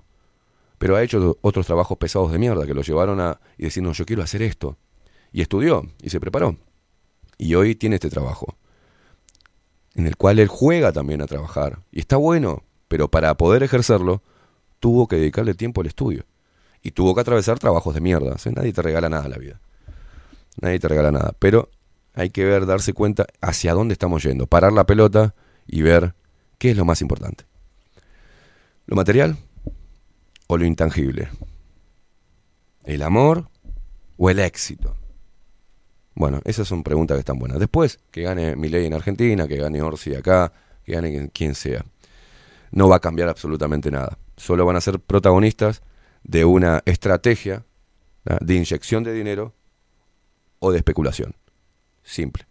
Poneme música, ya nos vamos, loco. Hoy preciso la verdad. Ya no me escondo. Y no voy a renunciar. Quiero ir a fondo. Los que apuestan al terror están bajo la lupa. No nos pueden engañar. Ay, divina, pará, Nat- Nati de Jacksonville. Em, yo, la- yo en la época de un peso un dólar hice plata cara de perro. Dice, trabajaba en Coto y hacía doble turno. De cadete con las propinas, eh, hacía, había días que me llevaba 150 solo de propinas. En ese momento era 150 dólares.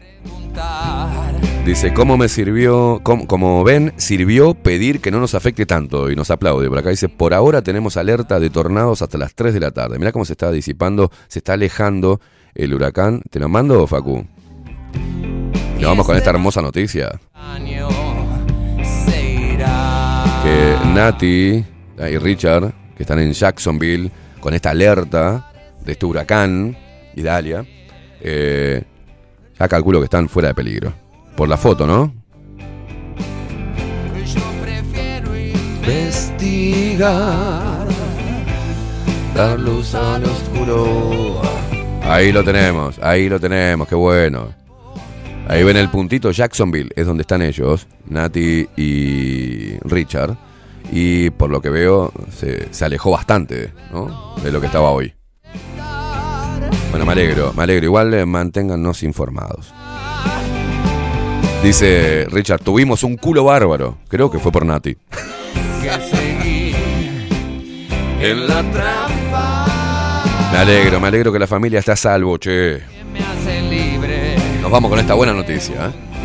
Facundo, el vikingo Casina nos pone al aire. ¿eh?